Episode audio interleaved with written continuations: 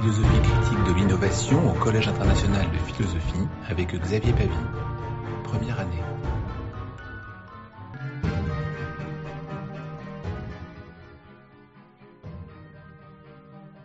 Bien, bonsoir à tous. Euh, merci d'être d'être là pour notre notre deuxième séance. La séance aujourd'hui, comme euh, je je vous l'ai annoncé par euh, par email ou la dernière fois, c'est une première partie où je vais continuer ce que j'avais euh, élaboré avec vous la, fois précédente pour euh, continuer à installer notre euh, notre travail de réflexion sur sur l'innovation. Donc c'est encore une fois quelque chose qui va pas être profondément sur l'innovation ou pas encore sur une critique de l'innovation, mais encore une installation de la critique de l'innovation. C'est ce que je vais faire avec vous pendant, euh, pendant à, peu près, euh, à, peu près, à peu près trois quarts d'heure. Et comme je l'ai dit aussi la fois précédente, nous allons avoir un premier invité. Nous en avons trois euh, pendant, pendant l'année. Et nous avons la chance aujourd'hui d'avoir Xavier Jaravel, que j'introduirai tout à l'heure, et qui fera la deuxième partie de notre, de notre, de notre séance aujourd'hui. Je rappelle simplement que la, la partie d'aujourd'hui, c'est l'élaboration de l'appareil, de l'appareil conceptuel, et les fois précédentes, les fois suivantes, pardon, la, la fois concernant euh, le, la séance du 30 mars, ce sera concernant plus particulièrement l'historicité de l'innovation, et on commencera donc à ce moment-là à, critiquer l'innovation, à regarder l'innovation, mais pour ça, il nous faut élaborer une critique. Et l'élaboration de la critique, c'est ce qu'on fait aujourd'hui. La dernière fois, c'était plutôt cette, grande inauguration, si l'on peut dire comme ça, ou ouverture sur ce que l'on va faire ensemble et pourquoi est-ce qu'on a besoin de le faire, pourquoi c'est nécessaire. Aujourd'hui, ce qui va nous permettre d'élaborer une critique. Et puis, euh, on aura le, regard de Xavier qui sera euh, plus particulièrement posé sur, euh, sur l'innovation, ce qui fera une bonne balance aujourd'hui. Comme la dernière fois, si ça vous convient, on commence avec une, proposition que je, fais hein, pendant, pendant ces, à peu près 40-45 minutes, et puis on ouvrira ensuite, s'il y a des questions, pour pouvoir, pouvoir en discuter. Une courte pause, et puis ce sera le moment de laisser la parole à Xavier. Donc, comme je vous ai dit, c'est l'élaboration d'un appareil conceptuel qu'on va, essayer de, va essayer de faire ensemble. Et elle va servir à ça, cette, cette séance, pour essayer de répondre aux enjeux qu'on a, qu'on a posés la dernière fois. Vous vous souvenez, c'était des enjeux qui concernaient trois axes. Un axe politique, comment l'innovation peut être utilisée d'un point de vue politique, un point de vue environnement et un point de vue, et un point de vue social. Donc globalement, ce sont euh, les objectifs finaux. Euh, pour nous, c'est d'essayer de, de matérialiser d'une certaine manière cet appareil, euh, cet appareil critique autour de la, de la responsabilité, de la spiritualité également. J'avais commencé à élaborer ça la dernière fois. C'est ces deux axes-là qui vont nous concerner aujourd'hui et que je vais détailler. Qu'est-ce qu'on va entendre par responsabilité? Pourquoi c'est important pour l'innovation? Mais également la spiritualité. Donc on va, je vais essayer avec vous de justifier, de justifier ces choix responsabilité et spiritualité, hein, pour in fine, ce que l'on va viser, c'est une responsabilité, je vais l'expliquer évidemment tout au long de notre séance, mais une responsabilité spiritualisée pour l'innovation et une spiritualité responsable pour l'innovateur. Donc on va essayer de travailler sur ces deux axes-là aujourd'hui. Pour l'innovation, bien sûr, qu'est-ce que ça veut dire? Mais finalement, l'innovation n'est toujours qu'un produit, c'est le produit de l'innovateur, et pour ça, on a peut-être besoin que lui-même puisse réfléchir à cette, à cette spiritualité. La séance euh, où la préoccupation donc, de l'innovation est, plutôt comme un soubassement, puisque je l'aborderai complètement lorsque l'on abordera l'innovation la fois prochaine, mais néanmoins, comme on a la chance d'avoir Xavier Jaravel aujourd'hui, eh bien, on va quand même pouvoir aborder aussi ces questions euh, majeures. Tout simplement, la responsabilité. Alors, tout simplement, c'est presque, c'est presque une hérésie que de dire que c'est tout simplement puisqu'il y a une grande polysémie derrière le terme de, responsabilité quand ce n'est pas une banalisation. C'est-à-dire qu'ou bien on tombe dans une complexité monumentale, ou bien on est dans une, dans une banalisation. Qu'est-ce que ça signifie, la responsabilité Pour et envers qui Dans quelle mesure et quelles limites on peut parler de responsabilité? Qu'est-ce qu'être responsable dans un contexte inédit, par exemple, celui de la montée en puissance de la technologie, de ses conséquences? Alors même que la globalisation ne cesse de s'accélérer avec différentes vues de ce qu'est la responsabilité, que ce soit d'un pays à un autre, d'un continent à un autre, ou de type de population. Et ce point-là n'est pas négligeable parce que nous avons toujours eu technicité de la technologie, que ce soit, euh, que ce soit pendant la révolution industrielle, mais lorsque l'on s'associe avec la question de la mondialisation, qui va elle-même, à d'autres endroits de la planète, développer la technologie, eh bien ça pose d'autres questions. Et ça pose une question, évidemment, de la responsabilité de l'innovateur. Et ça, c'est d'autant plus important pour nous que celui-ci, l'innovateur, hein, se trouve dans un contexte nouveau qui va à la fois articuler une période contemporaine, c'est-à-dire euh, dans laquelle euh, nous sommes, avec la recherche d'un développement pérenne et responsable dans l'optique de préserver l'homme, la technologie, dans quelle mesure ces deux-là vont-ils se relier, avec une perspective long terme. Pas toujours été le cas. C'est-à-dire que la technologie a toujours existé, on a toujours cherché une technologie, on a pu avoir aussi des échanges commerciaux. Néanmoins, si on ajoute une autre dimension qui est celle de préserver l'espèce humaine, ce sur quoi on pourra revenir, d'ailleurs faut-il le faire ou pas, mais c'est une autre question pour aujourd'hui, eh bien, on n'a jamais eu ces trois éléments ensemble. La technologie, la mondialisation et la question de l'environnement. Ça nous amène à une compréhension du monde dans ses complexités, c'est ce que l'on a besoin de faire, également de son exploitation du monde. Donc les développements possibles, technologiques notamment, hein, nous offrent une pléiade d'actions envisageables que l'on peut, que l'on peut faire mais qui ne sont pas évidemment sans poser de nouvelles questions. Et ces questions, on va les appeler rapidement éthiques, sociales, citoyennes, compte tenu des risques générés par ces développements, dont la prévisibilité, évidemment, n'est pas déterminable, tant dans le succès que dans les usages d'une innovation ou d'une technologie. C'est ainsi que la responsabilité se doit d'être donc redistribuée, le terme, dans sa compréhension. Je cite ici François Host, nous apparaissons désormais responsables du, ou du moins co-responsables, d'une action collective, dont les développements et les effets nous sont largement inconnus. Je continue la citation. Voilà que se trouve brisé le cercle de proximité qui m'obligerait seulement à l'égard du proche et du prochain, et distendu le lien de simultanéité qui me faisait comptable des effets immédiats, ou, à tout le moins, voisin des actes que je posais. Autrement dit, les cadres de la responsabilité semblent évoluer. Ils ne sont plus identiques à celui ne serait-ce qu'il y a d'une trentaine ou une quarantaine d'années. La responsabilité reste individuelle, et c'est un point important. Néanmoins, la question qui se pose à travers ça, c'est qu'il y a une étendue qui est globale. Donc une responsabilité globale dans un enjeu reste individuelle, pardon, mais dans un enjeu global. Elle est attribuable à un sujet, la responsabilité, mais évidemment pas seulement. De plus, alors que la responsabilité était liée à la proximité, et c'est une proximité avec une délimitation spatio-temporelle, eh bien, nous avons désormais une sorte d'intemporalité qui se met en place, avec une distanciation spatiale qui nous donne une multiréciprocité illimitée ce qui signifie que nous avons cet enchevêtrement complexe où nous ne savons, où nous ne réussissons plus facilement à avoir ou à garder les cadres de la responsabilité tels qu'ils étaient auparavant euh, assez facilement délimitables, il faut le dire. Cette dimension est importante parce que ça veut dire qu'on a des allers-retours permanents entre responsabilité individuelle et responsabilité globale. On doit se reposer ces questions-là, et je cite cette fois-ci Jean-Louis Genard euh, dans son article Le temps et la responsabilité, plus qu'à des actes clairement identifiables, nous sommes confrontés à des multiples décisions qui, ensemble, peuvent avoir des effets considérables. Bref, la responsabilité est à la fois partout et nulle part. Cette, tension entre individuel et collectif, entre local et global, entre technologies nouvelles. Je continue la citation. Des actes ont été posés, des décisions ont été prises, dont les conséquences sont quelquefois dramatiques. Mais les responsabilités ne sont nullement identifiables, à moins de les faire porter sur l'organisation ou sur le réseau. Ce que nous n'avons pas évidemment comme intuition avec l'idée de responsabilité, parce qu'on va dire qui est responsable. Puisque l'on va avoir beaucoup de mal à définir qui va être le responsable, on va faire porter cette responsabilité-là sur une organisation ou un réseau. Mais comme il est dit précédemment, ça va être dès lors partout la responsabilité est nulle part à la fois.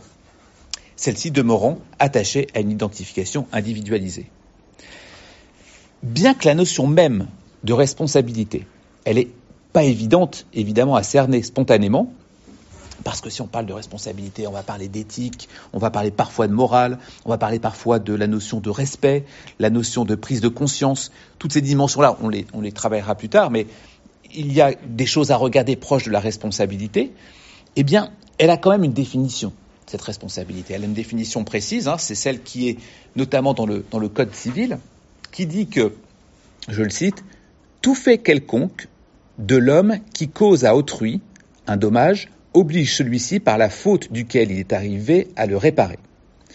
Autrement dit, on est dans la notion de répondre de ses actes. C'est de les assumer, c'est de s'en reconnaître l'auteur de ces actes, et la responsabilité recouvre également une dimension morale. Et vous comprenez tout de suite la complexité avec les enjeux de l'innovation dont on a parlé à l'instant.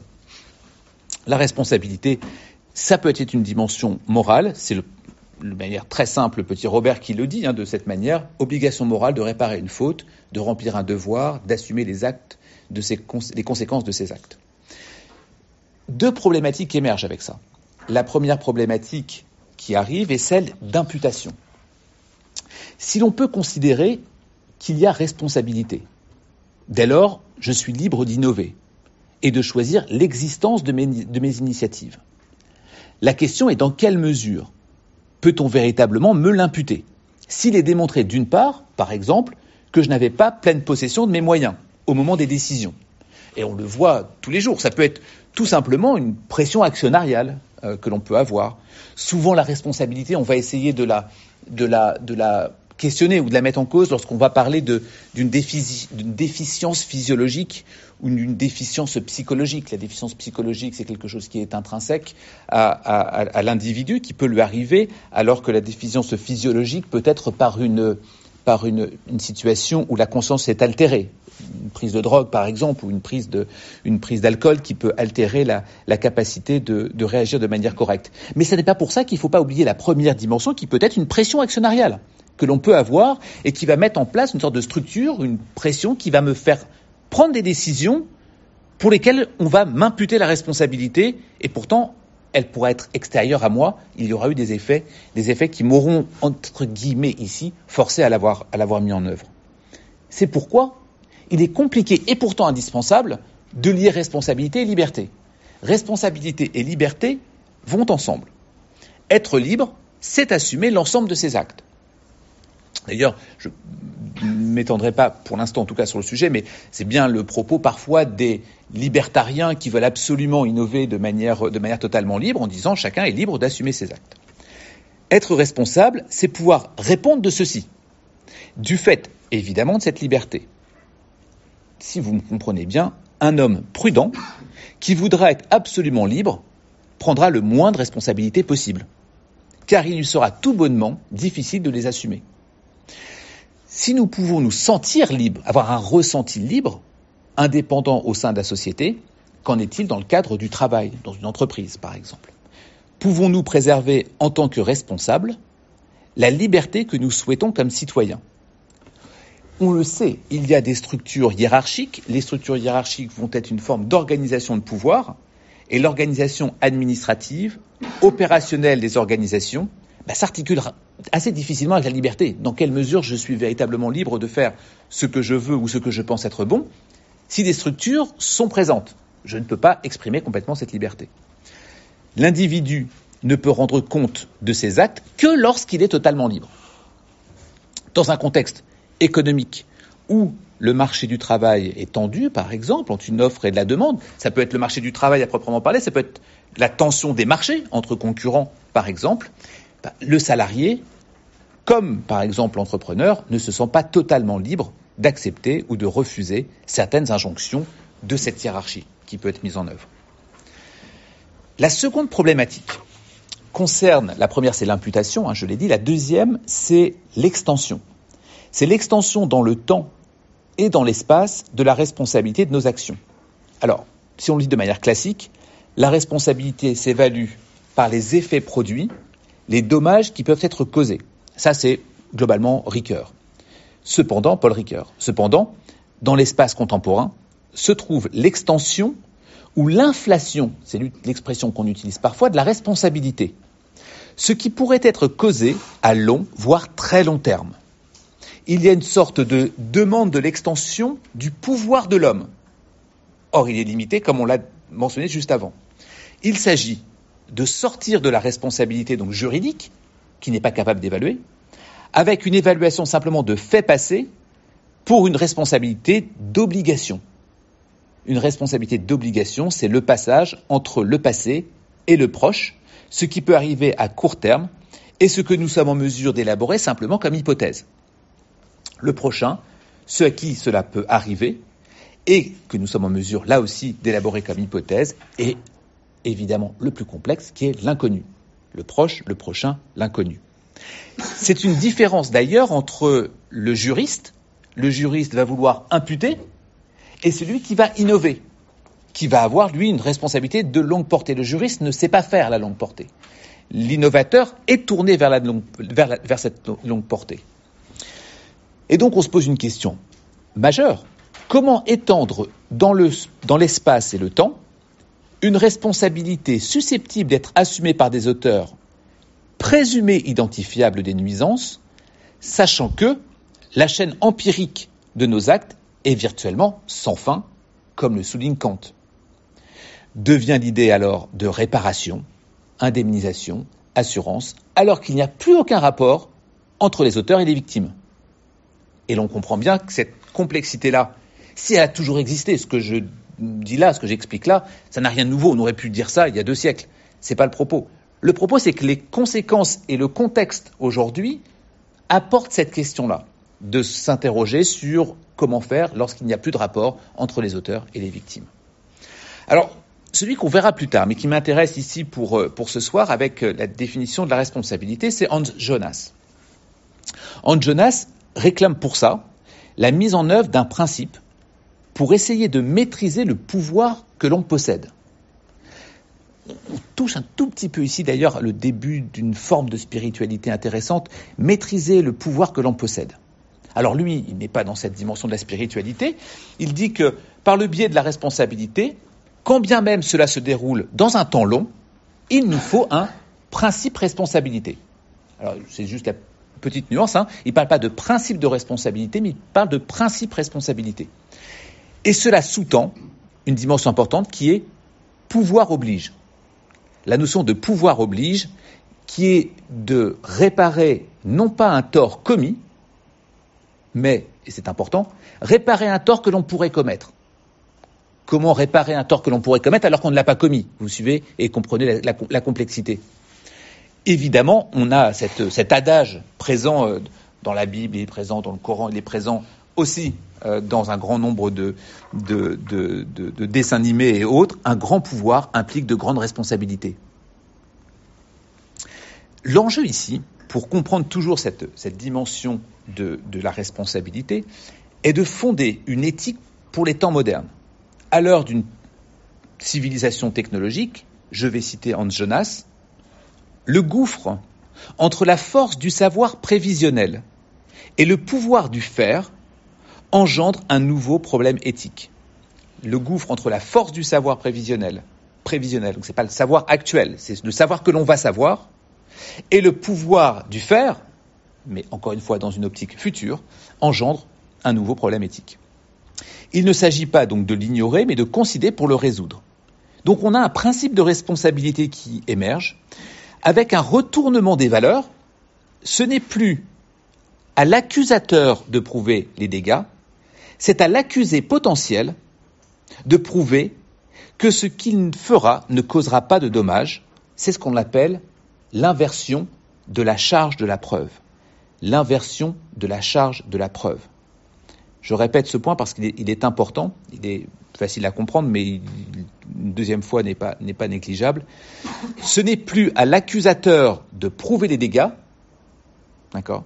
C'est à l'accusé potentiel de prouver que ce qu'il fera ne causera pas de dommages. C'est ça l'inversion du domaine de la preuve. D'habitude, l'accusateur dit voilà ce que tu as fait. Là, on va vouloir que l'accusé potentiel soit capable de dire ce qu'il est capable de, générer. L'inversion de la charge de la preuve. Jonas prend pour ça l'imagination comme voie de réflexion, en faisant en sorte que ce principe responsabilité imagine ce que les avancées technologiques peuvent produire et agir en conséquence dans le présent. Pourtant, on est dans les, encore dans les années 60-70 euh, avec, avec Hans Jonas.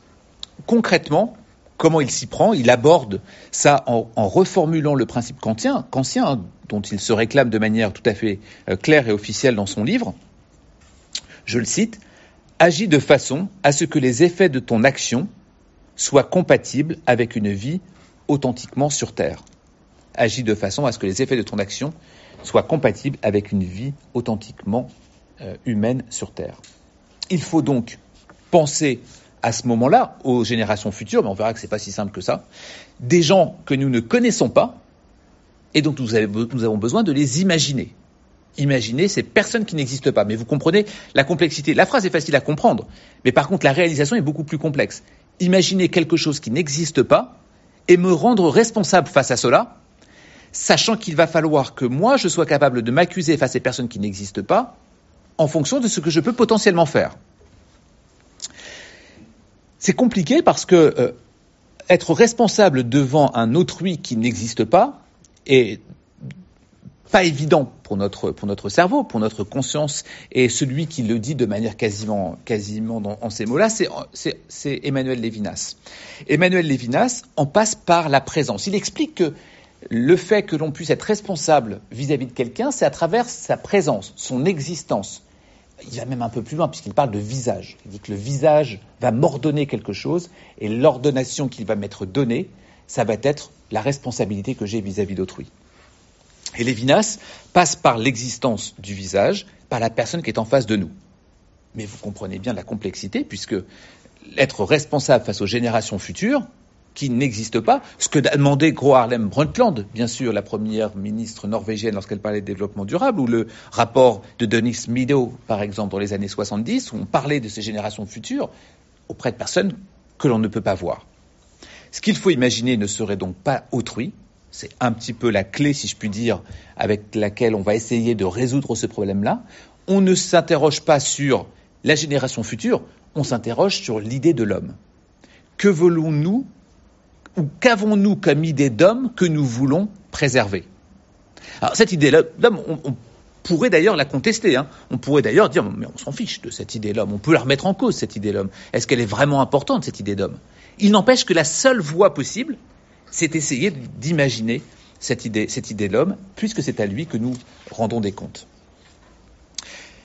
La notion de, de responsabilité, est par nature complexe. On voit bien que ce n'est pas simplement le code civil. Lorsque l'on creuse un peu et que l'on confronte le code civil avec des questions de technologie, de mondialisation, de génération future, en fait, désolé de dire de, cette manière-là et en ces termes, mais il ne sert pas à grand-chose. Il va servir simplement pour le court terme, pour essayer de délimiter quelque chose, mais le code civil ne peut pas être utilisé à proprement parler pour ça. Et c'est ce pourquoi le juriste ne nous aide pas. Et si le juriste ne nous aide pas, qui peut nous aider? Le point de vue ici, évidemment, est le philosophe, euh, et qui peut nous aider à essayer de réfléchir un peu plus, un peu plus différemment. C'est aussi parce que la notion de responsabilité engage autrui et nous avons plusieurs dimensions au sein d'un même individu. Nous sommes à la fois en entreprise, on peut être euh, un cadre, on peut être un innovateur, on peut être un citoyen, on peut être euh, dans notre vie privée un parent, une femme, un mari, et cela pose une problématique supplémentaire qui est l'interaction entre la sphère privée et la sphère professionnelle. C'est-à-dire que tout ce que je viens d'essayer d'expliquer ici pose une question importante sur dans quelle mesure cela a un sens quand je suis au travail et cela a un sens quand je suis dans la vie privée. Et c'est quoi l'articulation entre, les deux? Je le reformule de manière plus simple. Je ne peux pas me dire responsable le lundi matin à 9h et ne plus l'être le vendredi soir quand je quitte mon bureau. Et réciproquement. Il y a donc une interdépendance entre le manager, appelons-le comme ça ici, et le citoyen, entre l'innovateur et celui qui reçoit l'innovation dans son ensemble. L'action que moi j'effectue comme manager, dois-je la souhaiter en tant que citoyen? Je cite cette fois-ci Marc, Neuberg, euh, qui le dit dans son, dans son livre La responsabilité. La responsabilité de l'innovation, c'est la prise en compte dans un système de valeurs partagé par l'ensemble des acteurs impactés par l'innovation. Tout ça, c'est pour commencer simplement, et je vais m'arrêter là sur cette première partie liée à la responsabilité, c'est simplement pour essayer de toucher du doigt les complexités. Quand nous, nous allons essayer de regarder l'innovation, eh on, essaiera de regarder avec cette complexité de la responsabilité. C'est déjà pas simple, mais on va essayer d'ajouter euh, un deuxième aspect qui est celui de la spiritualité. Alors, je vais devoir m'expliquer pourquoi est-ce que euh, cette notion est importante de manière, un tout petit peu détaillée, parce que ce n'est pas forcément une évidence que l'on utilise la question de la spiritualité à l'occasion de, l'innovation. Pourquoi la spiritualité est-il le deuxième outil qui vient s'imbriquer avec la, notion de responsabilité? Regardons ce terme, ce terme de, de, responsabilité. Comment est-ce qu'il est qu'il fonctionne? Le terme de, de, responsabilité, il vient quand on regarde des dictionnaires un peu classiques, hein, que ça peut être le littré par exemple, ça vient du latin qui est spiritualis et qui signifie ce qui est esprit, qui n'a pas de corps. Au cours des siècles, le terme de spiritualité a souvent été repris, plutôt confisqué par le christianisme, bien qu'il n'y soit pas originellement présent la notion de spirituel n'a rien à voir avec ni le christianisme, ni le bouddhisme ou l'hindouisme, ou d'une manière générale les religions. Il apparaît dans l'Antiquité tardive, dans l'Antiquité, euh, dans la haute Antiquité, pardon, l'Antiquité tardive aussi, mais la haute Antiquité, cela va déjà être présent, avec une notion pour le spirituel qui tourne autour de ce qui est immatériel. Donc cela va être la différence, et c'est pour ça qu'on va spirituel, esprit, esprit, âme par rapport à quelque chose de matériel et de physique va être un peu différent. Le spirituel, c'est l'immatériel, c'est l'âme, c'est une activité. Et ce point est important. La spiritualité, le spirituel, c'est une activité. Ce n'est pas quelque chose qui est statique. C'est quelque chose qui est une activité. Il est compliqué d'associer la raison. Parce que la raison ne semble pas apparaître. Il n'y a pas forcément la logique derrière le spirituel. Néanmoins, ça ne veut pas dire qu'il n'y a pas de raison dans la notion de spirituel. Ça ne veut pas dire qu'elle est complètement exclue. Il semble qu'elle n'est pas présente. L'activité de l'esprit fait corps avec les perceptions sensorielles et en même temps des interrogations métaphysiques qui englobent la réflexion sur soi et ce qui l'entoure. C'est-à-dire que nous sommes dans une démarche dans laquelle nous allons avoir une question physique que l'on pourrait qualifier d'immanente, mais la notion d'immanence n'est pas forcément exclusive de la notion de spiritualité ou de son extraction de la spiritualité. Je m'explique. L'opposé, d'une certaine manière, de l'immanence, c'est la transcendance. Pour autant, ne pourrions-nous pas associer les deux lorsque l'on pense âme ou esprit avec ce que l'on pourrait imaginer comme immanental, par exemple La religion, en effet, a confisqué cela. A confisqué parce que, là encore, on a une petite difficulté avec la spiritualité, c'est que la spiritualité est libre. Je ne peux pas contrôler votre esprit. Ça ne veut pas dire que certains ne vont pas essayer, notamment les religions par exemple. Il n'empêche que la spiritualité, c'est-à-dire l'activité de l'esprit, par définition, est une activité libre. Cette dimension est importante parce que si vous laissez la liberté de l'esprit à quelqu'un, vous ne savez pas ce qu'il va en faire. Et donc, le terme de spiritualité a souvent été confisqué par les religions. Il désigne pour les religieux le rapport, le rapport entre l'esprit, l'âme et Dieu. Mais, je l'ai dit très rapidement, le rapport à l'âme n'est pas exclusivement déterminé par la religion ou Dieu. La philosophie antique, la philosophie euh, dans la haute antiquité est là pour le montrer. On peut penser à Héraclite, dans ses fragments, hein, on est au, VIe siècle avant Jésus-Christ. On pourrait même remonter encore un peu plus loin, puisque chez, l'un des premiers, chez Homère, hein, on, pourrait, déjà voir des aspects, de, de, spiritualité qui sont présents. Mais chez Héraclite, c'est très clair. L'âme ne vient pas d'un dieu, l'âme vient de l'eau. On a des idées similaires, évidemment, chez les atomistes, des gens comme Démocrite, des gens comme Empédocle, un siècle plus tard, c'est-à-dire cinq siècles avant Jésus-Christ, ou chez les épicuriens, on est au quatrième siècle avant Jésus-Christ. L'âme, c'est d'abord un principe d'organisation du vivant et qui possède la singularité, par exemple pour Épicure, d'être matériel il va, vous le savez probablement, mais c'est le, philosophe euh, des atomes, dans lequel nous avons que des atomes tout le temps autour de nous, et si nous avons une spiritualité, elle est aussi constituée d'atomes. C'est pas parce qu'on ne peut pas les voir qu'ils n'existent pas. Ce qui est spirituel est donc libre, et les églises évidemment s'en méfient, ils vont le confisquer. Paul Lombard l'explique de manière, manière claire, hein, donc, cette, dans cette notion de la spiritualité sans Dieu. Parce que le spirituel est libre, les églises ont fait en sorte de le contrôler, ont essayé, ont eu la volonté de faire en sorte qu'il ne soit plus ou moins individuel. Parce que tout simplement, il peut conduire à Dieu comme il peut conduire à l'ignorance de Dieu. Le spirituel semble être quelque chose d'inconnu. Si l'on dit ça veut être quoi, on ne sait pas exactement de quoi on parle, mais pas pour soi.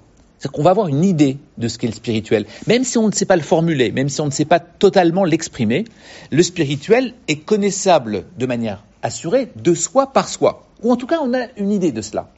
Et il ne s'appuie en rien sur l'extérieur à soi.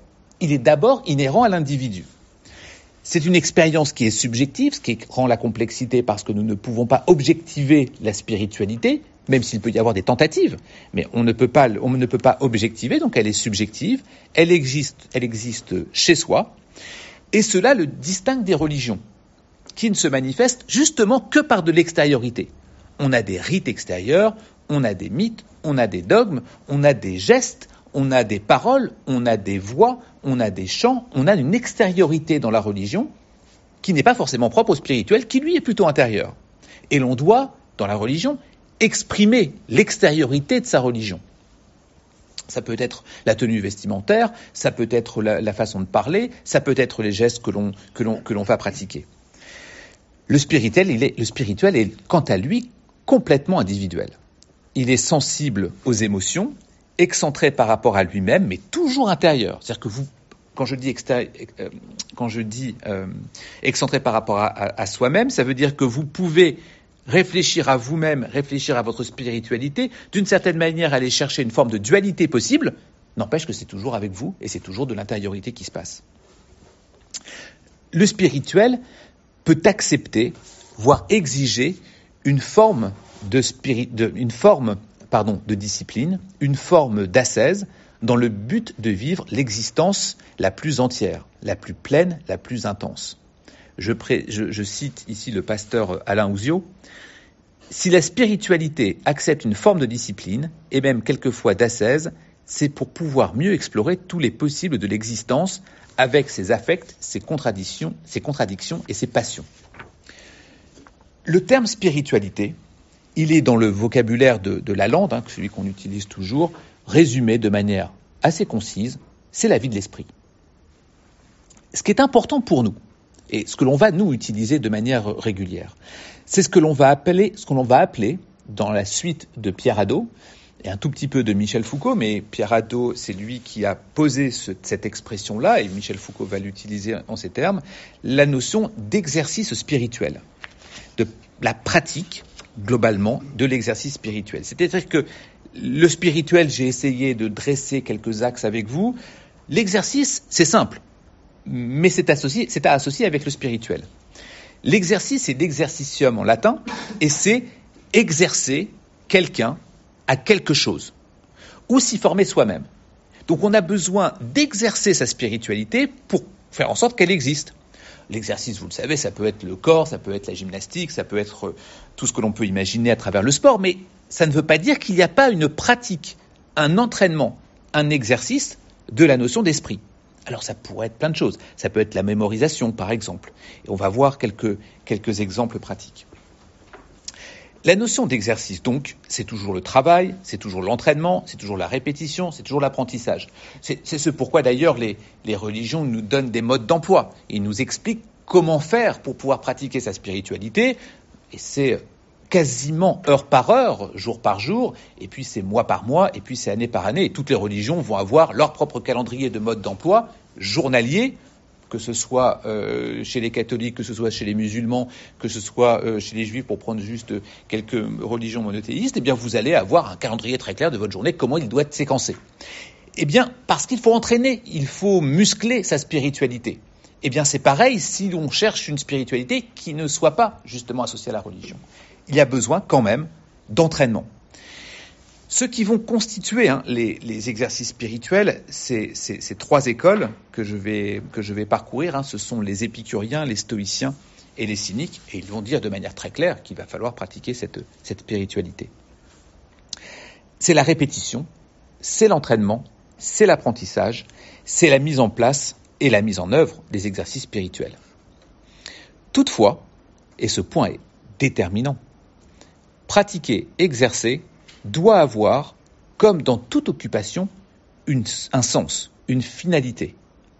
Avant même de commencer à s'exercer à quelque chose, il faut en déterminer le sens final. Pourquoi allez-vous pratiquer des exercices spirituels? Mais comme vous pourriez tout à fait vous poser la question, pourquoi souhaitez-vous travailler ou pratiquer une religion?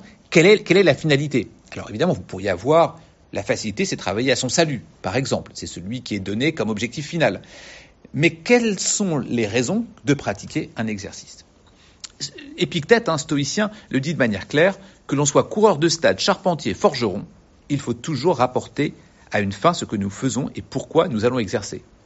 Je fais juste une petite parenthèse dans ce, dans ce, deuxième pilier que j'essaie d'expliquer. Si vous vous interrogez de cette manière-là, et l'on regarde la question de l'innovation, évidemment que ça peut commencer à nous troubler. Parce que pourquoi est-ce que nous innovons? Je reformule, pourquoi nous faisons ce que nous faisons? Eh bien, si l'on ne sait pas quelle est la finalité, on va avoir des réponses extrêmement basiques, simplistes, qui peuvent être aux confins du vulgaire. Ça va être bah, parce que je veux gagner de l'argent à la fin du mois, ou je veux gagner plus d'argent à la fin du mois, ou je veux être plus riche quand je vais vendre mon entreprise. Vous comprenez bien que si je mets en perspective ces questions, ces questions-là, pour l'innovateur, s'il se les pose, ce qui globalement le fait pas, mais on est là pour justement poser des questions qui ne se posent peut-être pas, eh bien, ça peut nous interroger de manière assez majeure. L'association exercice euh, et spiritualité donne donc à penser qu'il y a exercice, un travail par rapport à l'âme, un entraînement. Pour la philosophie antique, ce rapport à l'âme est orchestré dans un travail et une visée qui est celle de l'homme. Et on s'aperçoit que c'est pas loin de la question de la responsabilité. Je vais y venir. Toute la philosophie antique est exercice spirituel. Elle s'est constituée, la philosophie antique, à travers cette dimension-là.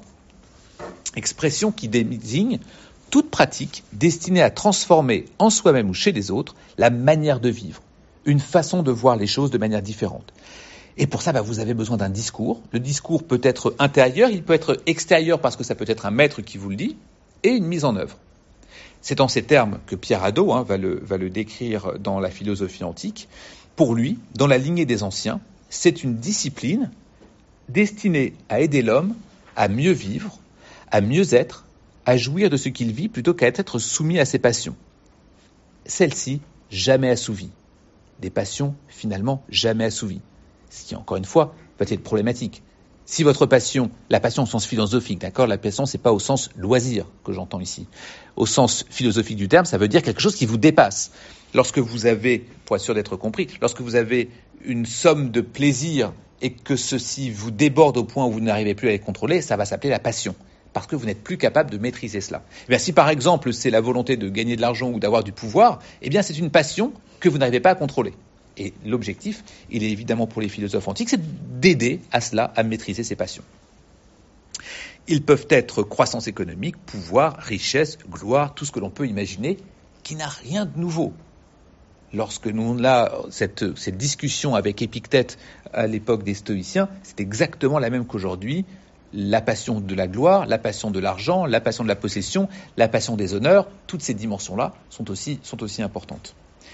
Cette notion d'exercice spirituel s'élabore au sein des différentes euh, écoles, les stoïciens, je l'ai dit, les épicuriens et les cyniques, et ils vont tous développer des techniques, ils vont développer des méthodes pour que chacun puisse parvenir à un mieux-être.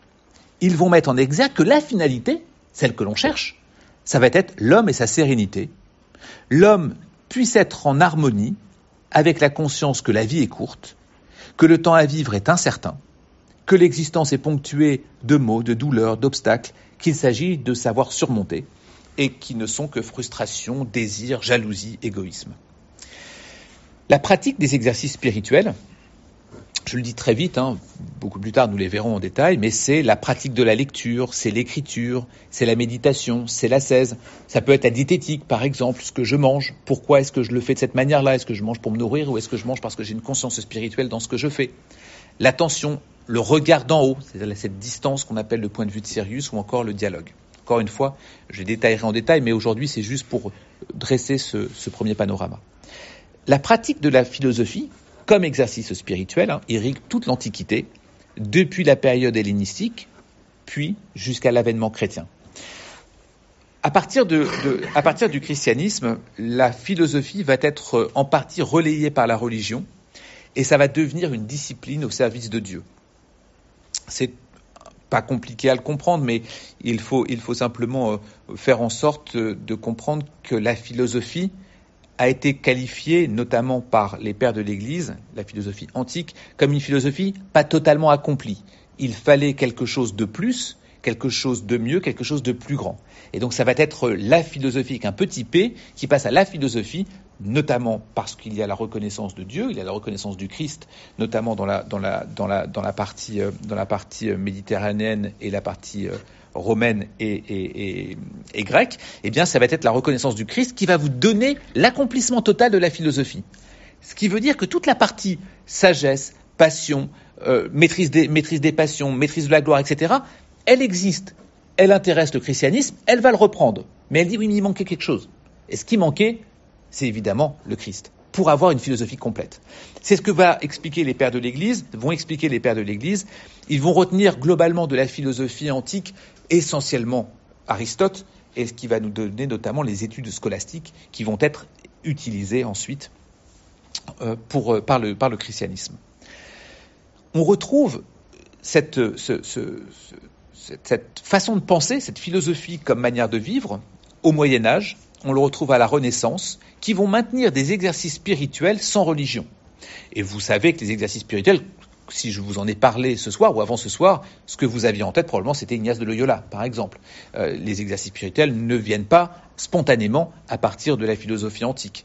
Eh bien, il existe quand même je pense à Erasme au XVe siècle, je pense à Montaigne au XVIe siècle avec ses essais, où l'on va avoir des accents antiques, des philosophies antiques qui ne vont pas reprendre des éléments euh, chrétiens.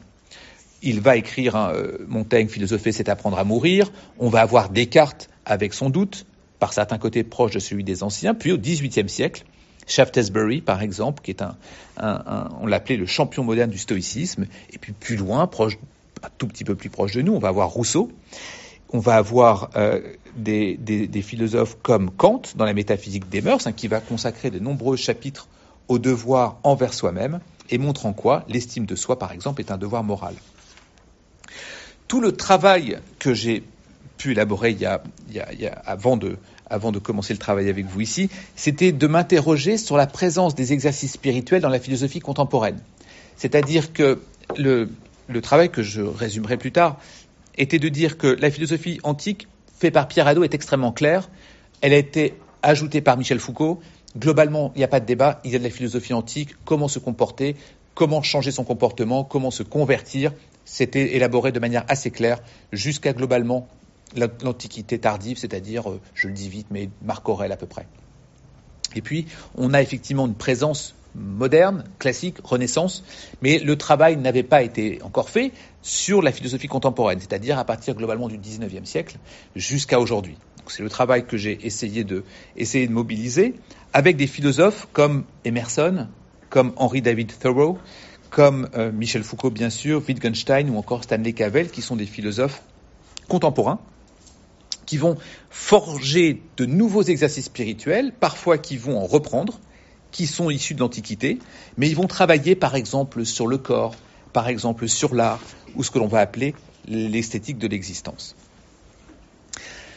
Exercice spirituel et innovation euh, semble un axe qui est nécessaire à être, à être regardé parce que l'innovateur, en tant que tel, est une machine à outils ou une machine à outils des outils. L'innovateur, il fait. Il résout des problèmes, mais ne s'inquiète pas véritablement outre mesure de ses conséquences et de ses actes.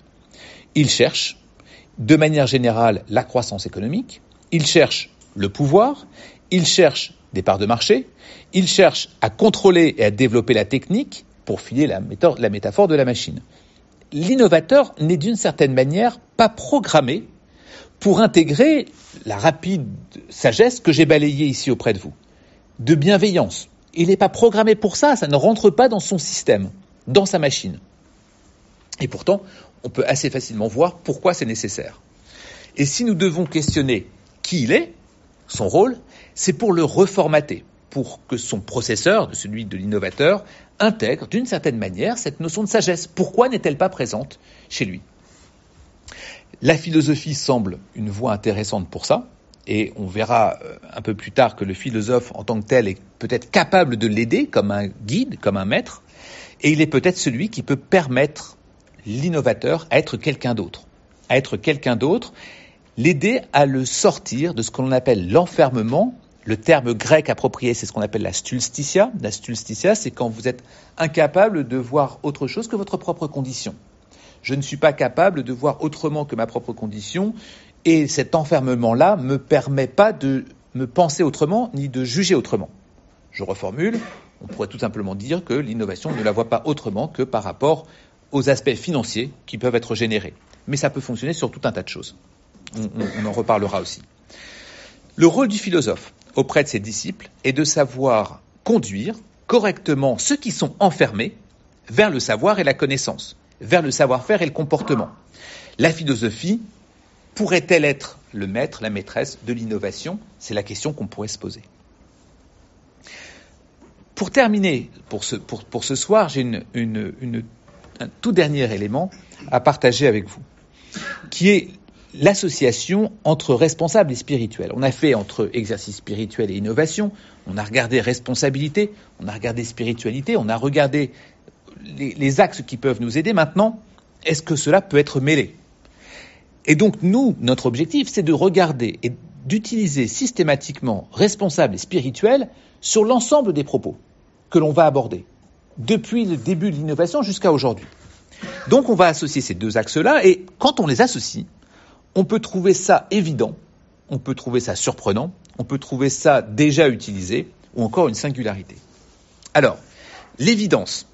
Il y a une évidence entre responsabilité et spiritualité dans la mesure où, nous l'avons compris, être responsable est l'idée de rendre compte de ses actes, et quand on rend compte de ses actes, c'est parce qu'on est suffisamment mature. Si l'on note les parties altération de la conscience, si on note la partie déficience psychologique que l'on peut avoir, alors la seule chose qui me permet d'être responsable, c'est la maturité. C'est ce pourquoi un jeune enfant est sous la responsabilité de ses parents parce qu'il n'est pas suffisamment responsable. On va demander à ce que quelqu'un de plus responsable que lui soit capable de, prendre cette responsabilité en place.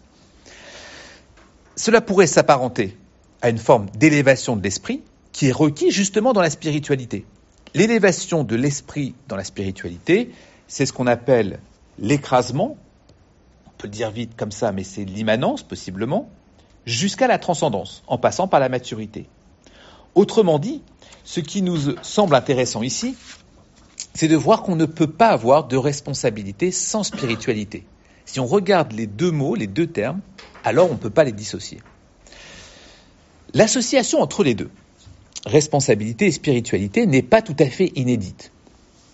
D'une part, alors je le cite parce que dans les recherches que je peux euh, élaborer pour nos séminaires ici, il y a une loi que j'avoue je ne connaissais pas, qui s'appelle la loi spirituelle de la responsabilité. Alors je la cite très rapidement, même si je ne fais que de la citer pour euh, histoire de dire que je ne suis pas passé à côté, mais euh, ça se tient un peu aux confins de ce que l'on nomme, si, je ne sais pas si vous connaissez ça, mais ce qu'on appelle les nouvelles pensées du 19e siècle aux États-Unis. C'est pas loin parfois du New Age, pas loin parfois de la pseudoscience. L'idée de cette loi, la loi spirituelle de la responsabilité, c'est de distinguer le faire de l'être. Et le premier postulat de la loi de, responsabilité, c'est que nous sommes avant de faire. Et si nous sommes avant de faire, nous sommes conditionnés et gouvernés par ce que nous sommes. Ce que nous sommes est constitué par nos attributs. Cela engage notre relation au monde vis-à-vis -vis de la responsabilité. Être responsable de ce que nous sommes, ce que nous pensons, ce que nous ressentons, être responsable de ce que nous sommes et de nos intentions et réactions. C'est ce qu'on appelle hein, la loi spirituelle de la responsabilité. Je ne m'attarde pas plus dessus euh, pour, euh, pour ce soir. Et probablement d'ailleurs que je ne reviendrai pas dessus. Euh, ce qui est plus intéressant pour terminer cette association, c'est celle qui a été mise, au point par un, sociologue, le sociologue Paul Fauconnet, qui est disciple de Durkheim et collègue de Marcel Mauss, des sociologues, et il consacre dans son livre publié en 1928, qui s'appelle le livre La responsabilité, il a un dernier chapitre. Le livre est assez long, conséquent, il essaye d'avoir une démarche de sociologue expliquant la responsabilité, et puis il va y avoir ce chapitre qui s'appelle Spiritualisation de la responsabilité. Alors, cette spiritualisation de la responsabilité, il l'explique de cette manière. Les analyses rendent compte que tous les faits de responsabilité objective permettent d'en comprendre la complète normalité. Elle paraît pour lui insuffisante, parce qu'elle semble s'inspirer exclusivement d'eux, c'est-à-dire que de l'objectivité, et méconnaître le caractère éminemment subjectif que la conscience moderne attribue à la responsabilité. Autrement dit, il y a bien de l'objectivité, de la subjectivité. Le problème de la responsabilité pour Fauconnier, c'est qu'on est trop objectif et qu'on oublie qu'il y a une partie subjective et qui même pour lui est déterminante. Pour nos contemporains, selon lui, la responsabilité naît dans la conscience du responsable. Et c'est à l'occasion d'un fait spirituel, en raison d'une relation psychologique entre cette conscience et ce fait. Alors que Fauconnet, dans tout son ouvrage, tente d'objectiver la responsabilité. Il faut la rendre objective. Mais si vous voulez, c'est comme le juriste qu'on a vu tout à l'heure. On essaie d'objectiver le plus possible. Ici, Fauconnet fait le constat de la subjectivité où la spiritualité semble jouer un rôle clé. Dès lors, la responsabilité objective et responsabilité subjective vont se côtoyer. Je vais tenter l'objectivité, mais je ne peux pas faire sans qu'il y ait ma subjectivité. Même parfois se confondent, ce qui rend la tâche évidemment complexe face à des innovations. Qu'est-ce qui va être euh, objectif de subjectif ici Je cite Fauconnet.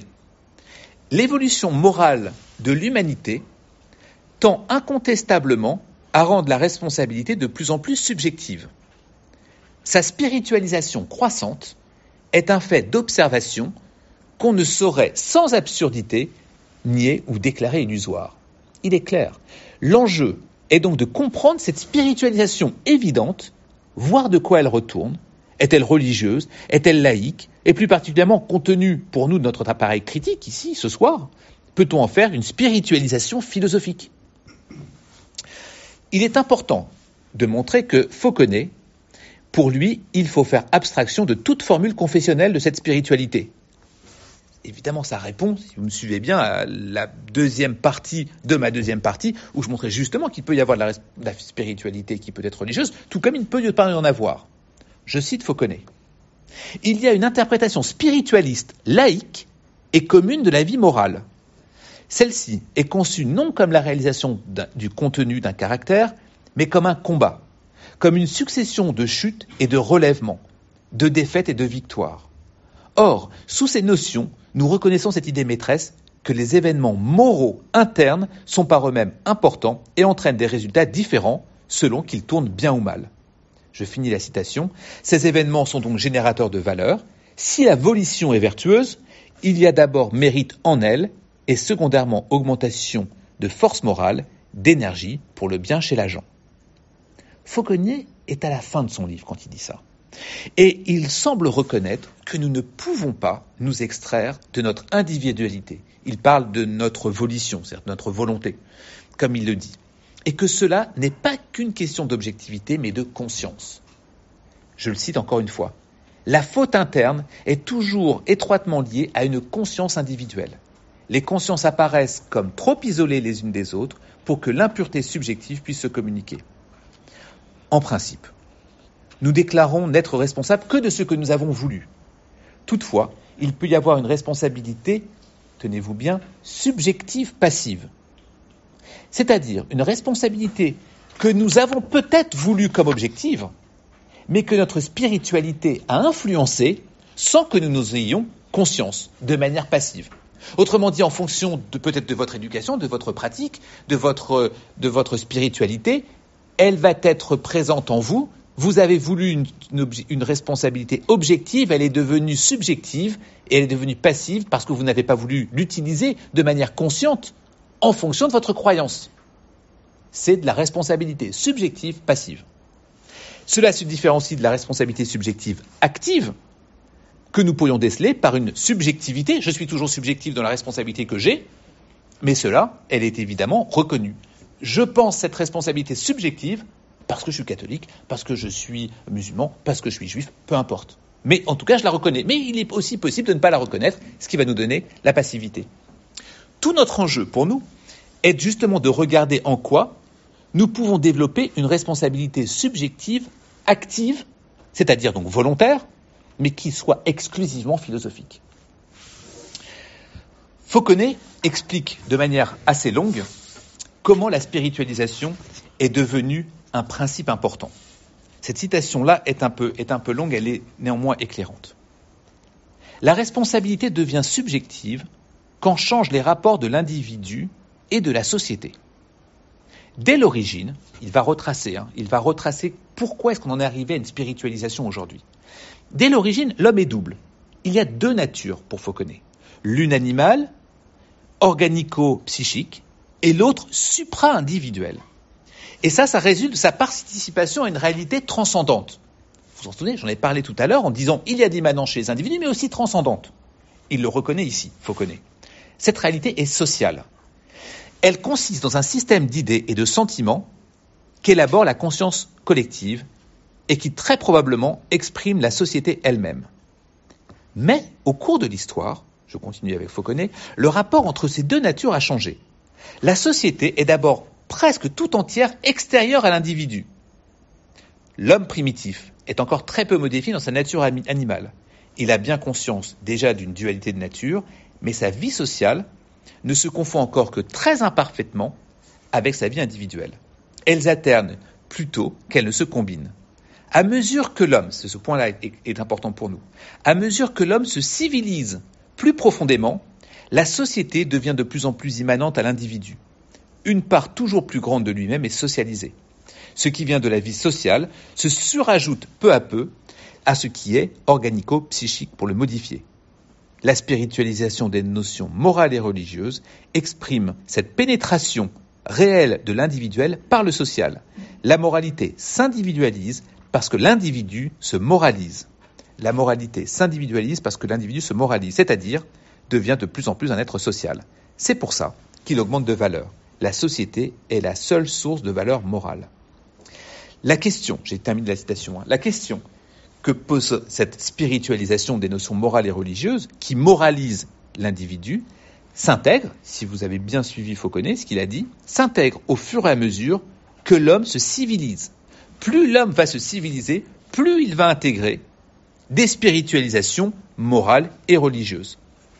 Et l'objectif, il est évidemment de se dire en quoi cette intégration chez l'individu qui de plus en plus se socialise, ça ne s'est pas arrêté, ça continue, eh bien, ça continue et pourquoi pas une intégration philosophique et donc non religieuse. Il n'y a pas de doute que ce supranaturel, comme il le nomme Fauconnet, est important. Il est d'origine spirituelle, mais pas moins philosophique, puisque ça peut être quelque chose qui soit sans religion. Pour le dire autrement, ce que l'on vise, c'est une, une responsabilité spirituelle transcendante pour l'individu ici et maintenant, c'est un propos immanental que l'on abordera plus tard, mais sur lequel il pourrait s'appuyer l'innovateur. La moralité, le droit, la religion sont spiritualisés, dit Fauconnet. La spiritualisation de la responsabilité n'est qu'un des d'innombrables aspects sur lesquels il conviendrait de considérer. Comme déjà dit, il n'y a pas de responsabilité sans spiritualité. Et Fauconnet insiste. Toute la morale est reporté sur un théâtre spirituel. Ce sont seulement des démarches intérieures qui peuvent amener le contact de la personne avec les choses sacrées, la production de bien ou de mal, et par suite de responsabilité. Eh bien, c'est notre objectif ici. C'est cette démarche intérieure qui nous intéressera avec l'innovateur. En quoi est-il muet par des démarches intérieures dans la production de biens et génère de la responsabilité qui le dépasse, qu'on peut qualifier de spirituelle D'ailleurs, cela nous posera la question suivante. Est-ce que commettre par l'innovation un délit, une faute morale par négligence, convoque la responsabilité? Pour Fauconnet, violer une règle sans le vouloir, ce n'est pas la volition. Donc, semble-t-il, pas de responsabilité subjective ou spirituelle. La responsabilité résultant de la négligence ne paraît pas être engendrée que par la participation du corps à l'acte matériel.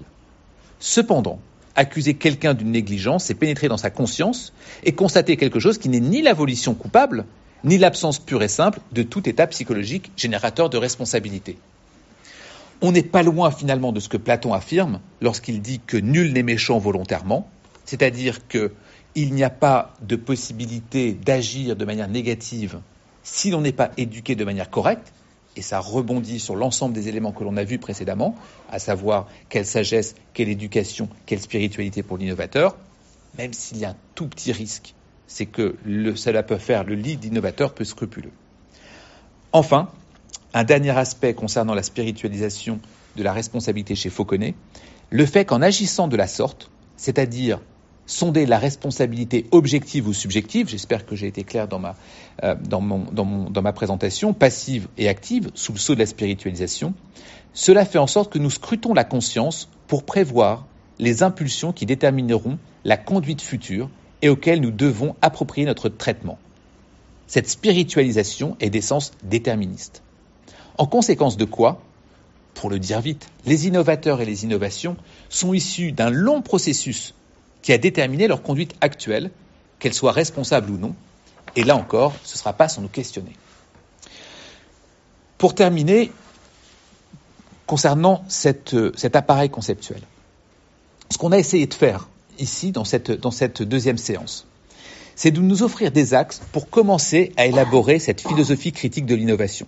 C'est à la fois une responsabilité qui se spiritualise pour analyser l'innovation et comme je l'ai dit en introduction, tout autant une, spiritualité responsable pour l'innovateur.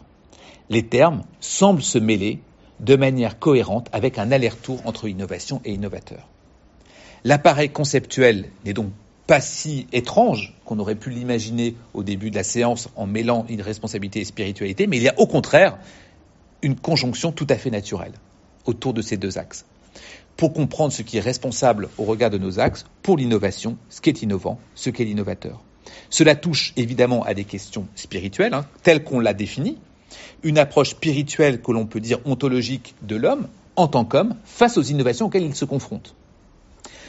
Tout au long de nos séances, on va essayer donc d'utiliser cette responsabilité spiritualisée, cette spiritualité responsable pour l'innovateur.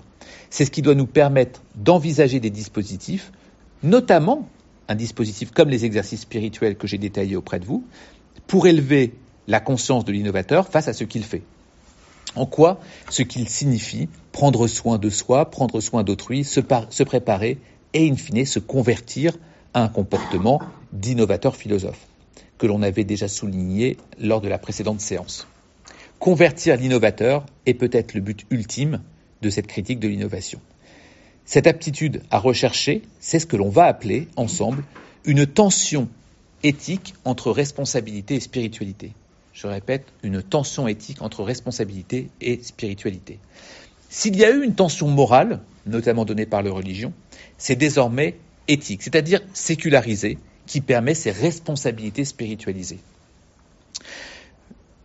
On s'arrête pour, pour ce soir et cette première approche d'appareil conceptuel. Là encore, évidemment, on l'a compris, hein, ce sont encore des axes très programmatiques, mais qui sont nécessaires pour la suite, euh, dans la suite de notre précédente séance, qui posait le cadre global. Ici, on a donc une possibilité de commencer à regarder les innovations et l'histoire de l'innovation, ce que je ferai le mois prochain, lorsque l'on va regarder la, une sorte d'historicité de l'innovation, eh bien, on pourra lire cette histoire de l'innovation, ce début de l'histoire de l'innovation, grâce à ces deux aspects, responsabilité et spiritualité. Voilà pour ce soir et ma première partie. Comme notre première euh, intervention extérieure, merci Xavier d'être là avec nous. Merci beaucoup, euh, ravi d'être ici.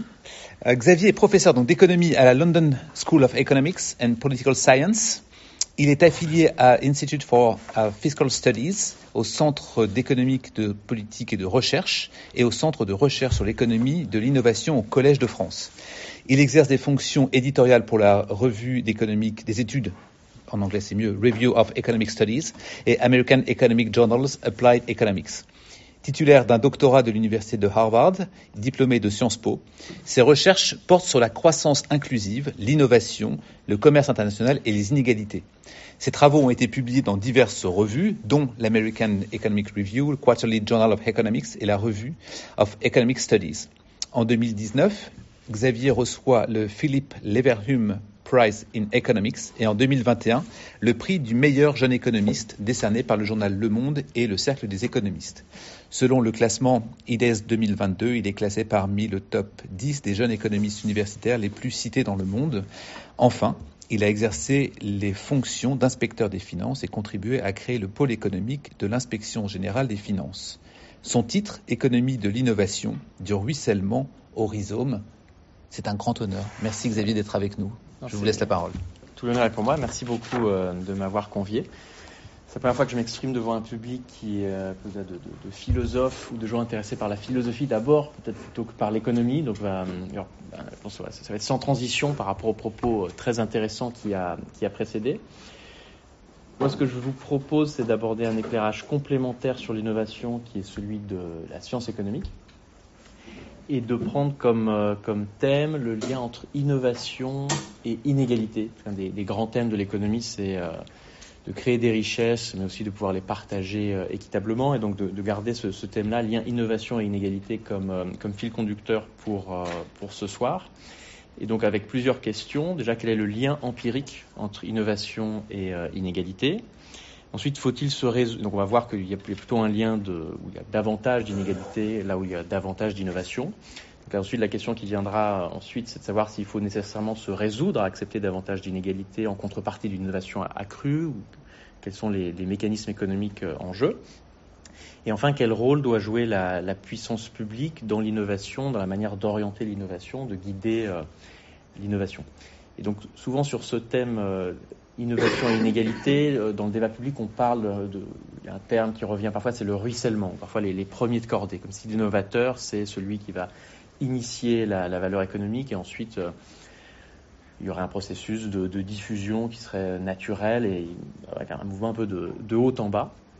Et donc, euh, je ne suis pas philosophe, j'essaie de faire un lien avec le, sujet philosophique d'aujourd'hui. Donc, c'est pour ça que dans le titre, je parlais du ruissellement au rhizome où en fait, donc le rhizome, cette idée de, de réseau, euh, c'est une, en philosophie, ça a été utilisé par Deleuze, vous le savez mieux que moi, comme métaphore d'un processus de production de connaissances qui soit non hiérarchique, euh, en réseau qui soit accentré. Donc le rhizome, c'est ce, ces racines euh, qui se développent de manière souterraine. Et en fait, en économie, euh, les publications économiques sont beaucoup plus du côté du rhizome que du côté du ruissellement. C'est-à-dire que l'innovation, c'est avant tout un processus de diffusion qui va impliquer plein d'acteurs et, euh, et, donc il faut prendre acte de ça pour ensuite concevoir des politiques d'innovation. Et le propos aujourd'hui, ce sera de dire qu'on peut avoir justement des politiques d'innovation qui permettent d'avoir à la fois plus de croissance et moins d'inégalité. Euh, mais donc à travers tout ça, le but aussi, et peut-être le but principal, c'est surtout de vous donner quelques idées sur les méthodes qui sont utilisées par les chercheurs en économie de l'innovation. C'est une discipline très empirique. On fait des, euh, parfois des recherches qui sont tout à fait descriptives pour savoir par exemple qui sont les innovateurs, quelles innovations euh, sont produites. Euh, ensuite, on combine ça avec des modèles macroéconomiques pour avoir des euh, quantifications de l'impact de telle ou telle mesure de politique publique. Et enfin, on a des, des approches plus microéconomiques pour euh, identifier l'effet causal, notamment de telle ou telle politique publique ou de telle ou telle décision d'entreprise pour, euh, pour innover. Et donc n'hésitez pas à poser des questions, notamment après l'intervention, mais même pendant l'intervention, si vous le souhaitez. Je ne sais pas si certains éléments peut-être paraîtront très évidents pour certains, pour d'autres moins, mais je pense que c'est bien de, poser les questions euh, dès que ça vous semble pertinent de le faire. Donc je propose à euh, cinq parties. D'abord juste un, rappel général de ce que les économistes entendent par l'innovation. Je sais que vous avez déjà parlé de votre définition de l'innovation la séance dernière. Donc commencer par ça. Ensuite parler du fait que l'innovation va de pair avec une hausse des inégalités. Ensuite souligner que le lien entre innovation et inégalité en fait n'est pas une fatalité et dépend de nos choix institutionnels euh, d'organisation d'écosystèmes d'innovation. Euh, quatrième partie sur les, réponses de politique économique qui sont souvent proposées pour euh, essayer d'amoindrir ce lien entre innovation et inégalité. Là, je vais dire que les, les, réponses habituelles semblent insuffisantes. Et ensuite, dernière partie sur l'idée de changer certaines de nos priorités de politique d'innovation pour démocratiser l'innovation et avoir à la fois plus d'innovation et moins euh, d'inégalité. Donc ce lien avec les politiques publiques est aussi un peu une des, constantes du travail de l'économiste où on essaye de, relier ça aux, déci aux, décisions de, de, politique publique. Donc si à ce stade tout est clair pour environ 30-35 minutes, je fais donc ces, cinq parties et à nouveau, euh, vous voyez quand vous voulez poser vos questions, si vous voulez les noter, les poser après ou les, poser pendant. Donc sur, la première partie qui est juste un peu de mise en, en contexte, euh, en fait les économistes ont une approche assez abstraite de l'innovation. D'un côté, les économistes bon, euh, souscrivent aux, conceptualisations habituelles, innovation technologique, innovation organisationnelle, innovation de produits. Il y a plein d'exemples historiques, des exemples plus récents. Mais globalement, en, économie, l'innovation, c'est euh, ce qui va permettre d'augmenter la productivité.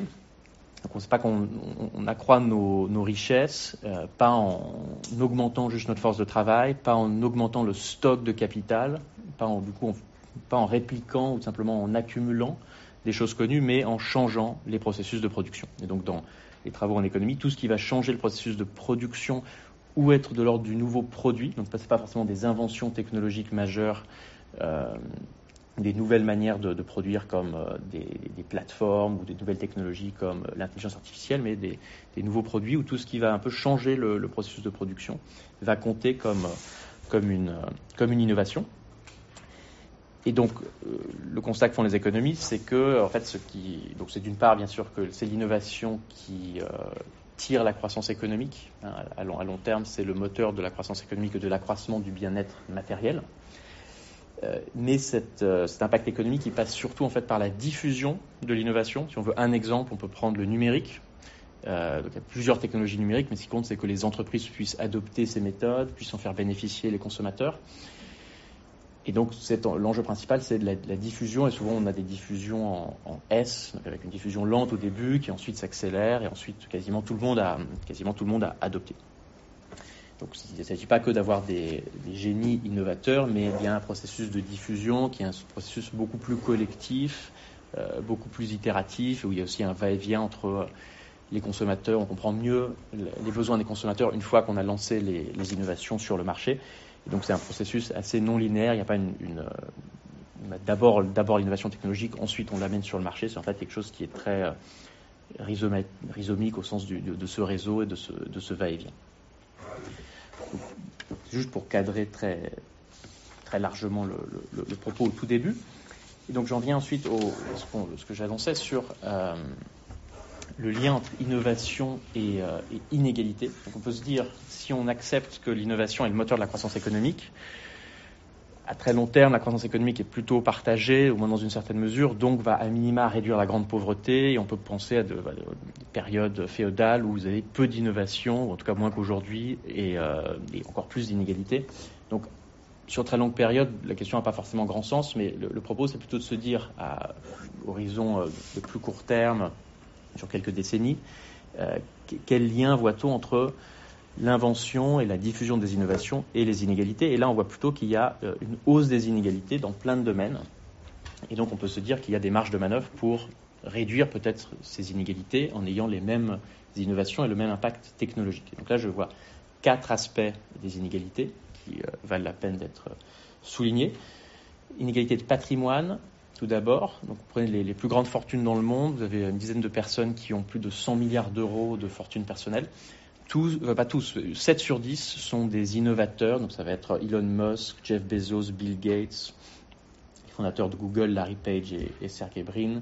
Vous avez aussi Mark Zuckerberg. Vous avez aussi Larry Ellison d'Oracle. Et plus généralement, la hausse des, des inégalités de patrimoine qu'on observe dans certains pays comme les États-Unis, qu'on observe beaucoup moins dans d'autres pays comme la France euh, on, a documenté au plan statistique que euh, les entrepreneurs jouent un rôle important dans cette hausse des inégalités de patrimoine. Ce qui finalement semble assez euh, intuitif. Vous êtes, avez beaucoup de, une innovation qui marche, elle va se, répandre dans tout le marché. Vous, vous avez une rente d'innovation et donc ça concentre beaucoup les ressources économiques sur quelques individus. Bien sûr, l'économie se pose la question du contrefactuel, c'est-à-dire s'il n'y avait pas d'innovation du tout, finalement, à quoi ressemblerait la distribution des patrimoines Et là, du coup, la réponse est, beaucoup moins claire, parce que à court terme, ça crée des, euh, effectivement des rentes d'innovation et probablement une hausse de, de l'inégalité de patrimoine, comme on l'a vu ces dernières années, comme dans des pays comme les États-Unis. Mais si vous figiez toutes les technologies ou ne permettiez plus d'introduire des nouveaux produits, de faire des innovations, ces inégalités de patrimoine pourraient en fait être très durables, alors que les dynamiques d'innovation peuvent euh, remettre en cause certaines rentes de situation. Donc, un, exemple, c'est ces temps-ci, on parle beaucoup de chat GPT. Je ne sais pas si vous avez vu, c'est le, le chatbot qui, euh, vous, pouvez, vous, pouvez voir, vous, pouvez, vous connecter en ligne sur ChatGPT si vous l'avez pas fait et lui poser des questions sur l'innovation et les inégalités. Euh, et donc, c est, ce n'est pas Google qui a fait, qui a fait ChatGPT. Et donc, Google est mis en position euh, de, faiblesse pour la première fois depuis des décennies. Donc, sur cet aspect des de patrimoine, il y a ce, ce bémol-là qui est sur une perspective de plus long terme. L'innovation peut permettre de remettre en cause des rentes de situation et possiblement, en fait, réduire les inégalités, au moins rebattre les cartes à plus long terme. Mais on peut quand même se dire qu'il y a des inégalités criantes de patrimoine qui sont liées aux innovations. Et puis le, point relié, c'est s'agissant du deuxième point, c'est du point de vue des entreprises, euh, des champs de la concurrence et des positions dominantes. Comme beaucoup d'innovations euh, fonctionnent sur les rendements d'échelle, naturellement, là aussi, une, innovation réussie va permettre à une entreprise de prendre tout un marché l'exemple de Google sur les moteurs de recherche. Peut-être qu'un jour c'est remis en cause par ChatGPT euh, qui va travailler avec le moteur de recherche de Microsoft Bing, peut-être. Mais euh, en tout cas, ça, a permis à Google d'avoir une position dominante. Ce qui peut d'ailleurs parfois réduire les incitations à l'innovation, une fois que vous avez cette position dominante. Donc il y a aussi cet aspect d'inégalité qui est dans les dynamiques d'entreprise. Et là aussi, il y a des travaux statistiques, euh, et, dans le cas des États-Unis et dans le cas de, l'Europe, qui montre qu'il y a une concentration accrue des, de, des, parts de marché des entreprises au cours des 20 dernières années et que la quasi-intégralité de cette hausse de la concentration tient euh, à l'innovation et aux entreprises qui innovent plus que d'autres. Et, du coup, ce phénomène de concentration accrue s'observe plus aux États-Unis que dans les pays européens, sachant qu'il y a plus d'innovation globalement aux États-Unis qu'en qu Europe. Donc le même bémol que sur les patrimoines, le fait qu'à long terme, les, les, rentes de situation et les positions dominantes, peuvent, les cartes peuvent être rebattues, s'applique ici, euh, ici aussi. Le troisième point, c'est sur le, marché du travail. Souvent, on a, des craintes qui sont exprimées sur le fait que les emplois vont disparaître, parce que l'innovation souvent passe par euh, l'automatisation de certains processus. Ça a été souvent annoncé, en fait, euh, rarement observé dans les faits avec une, telle ampleur. Donc les économistes sont en fait assez mesurés sur les impacts de l'innovation sur le marché du travail, notamment si on se projette, si on regarde des innovations comme l'intelligence artificielle. Il se trouve que les techniques dont on dispose pour voir les, types de tâches qui vont être automatisées et remplacées par, ces technologies-là sont en fait plutôt des tâches à, fort contenu analytique. Euh, donc là encore l'exemple de ChatGPT, vous pouvez lui demander d'écrire des textes pour vous, des, tâches qui avaient un contenu euh, qui, euh, demandait une certaine éducation, un contenu analytique fort. Et donc c'est très différent de la vague euh, d'innovation liée à l'automatisation de tâches routinières qu'on a vues au cours des 20-30 dernières années. Donc là aussi, le, diagnostic est assez, nuancé, mais en tous les, si on se place du point de vue de la distribution des revenus, comment est-ce que la distribution des revenus va changer à cause des innovations C'est pas entièrement clair. Euh, parce qu'il y a beaucoup d'innovations qui, euh, vont toucher aussi euh, les, classes moyennes supérieures, les... Et, donc on verra ce qui se passe. Mais ce qui est certain, c'est que dans toutes les classes sociales, vous aurez, beaucoup de perdants et beaucoup de gagnants du fait des innovations et de ceux dont les, les tâches sont complémentaires à ce qui peut maintenant être fait par l'IA, plutôt que ceux qui se font substituer et remplacer par, par ces nouvelles technologies. Et enfin, le quatrième aspect, dont on parle moins dans le débat public, mais qui, à mon sens, est peut-être le plus important, c'est en fait du point de vue des consommateurs, des inégalités du point de vue des consommateurs. Euh, donc la, logique économique principale à l'œuvre, c'est que l'innovateur veut aller vers des marchés en croissance pour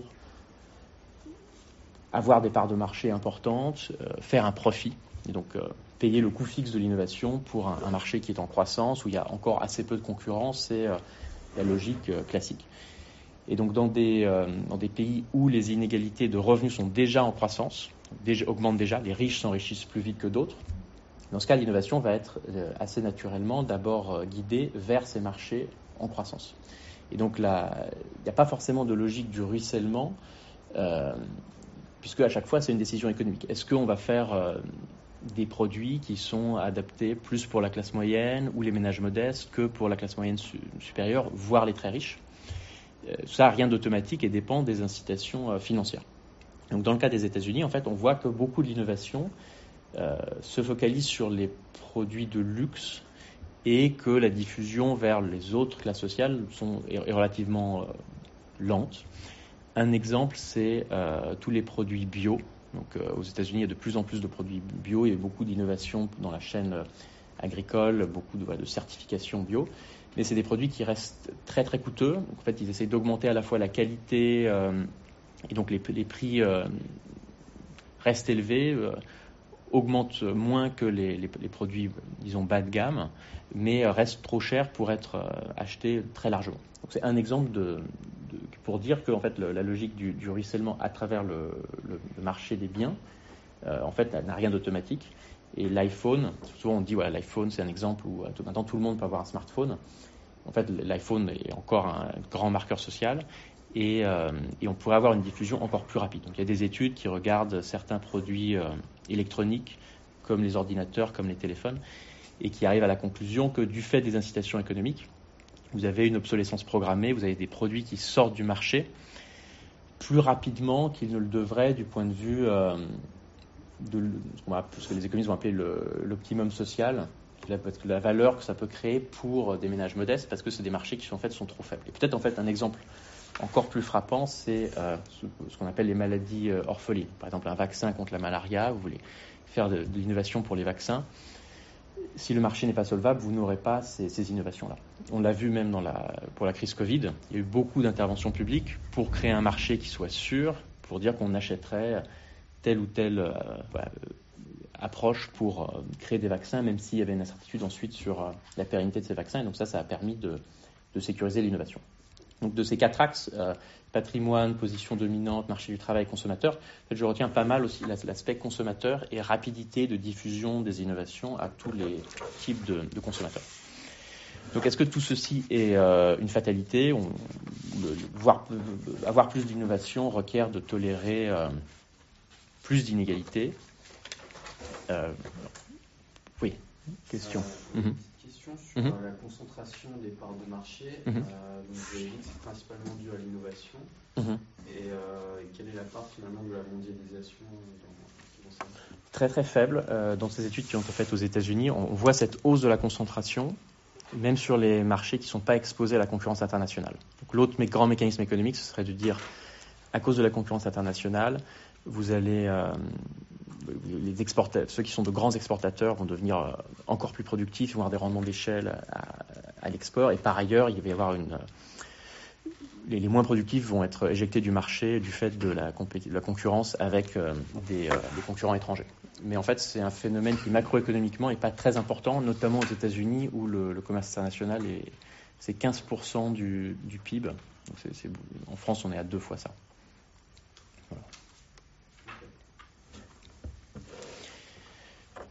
Donc, si on se demande est-ce que tout ceci est une fatalité, ben, d'une manière d'aborder la question, c'est de se dire ben, quels sont en fait les, facteurs qui déterminent la direction de l'innovation et dans quelle mesure est-ce qu'ils peuvent être changés? Donc là, l'argument, c'est de dire que ces innovations porteuses d'inégalités ne sont pas une fatalité, mais plutôt le symptôme de choix de régulation de l'innovation. Donc du, point de vue de l'analyse économique, on retient cinq grands facteurs qui déterminent la direction de l'innovation. Nous disons plutôt quatre, quatre grandes catégories. Je vais couper les deux derniers. Le premier qu'on a déjà évoqué, c'est tout ce qui a trait aux incitations financières. Euh, c'est la perspective du profit qui va conduire à, la mise en œuvre des innovations. Et ça passe notamment par la taille de marché, par les rendements d'échelle, et le commerce international joue un rôle déterminant là-dedans.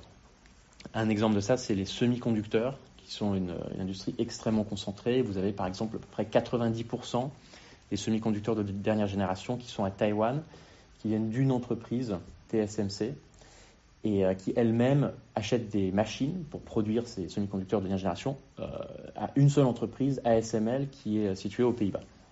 Donc c'est des exemples vraiment de, très grande concentration, et après ça pose des questions sur la résilience de ces chaînes de valeur.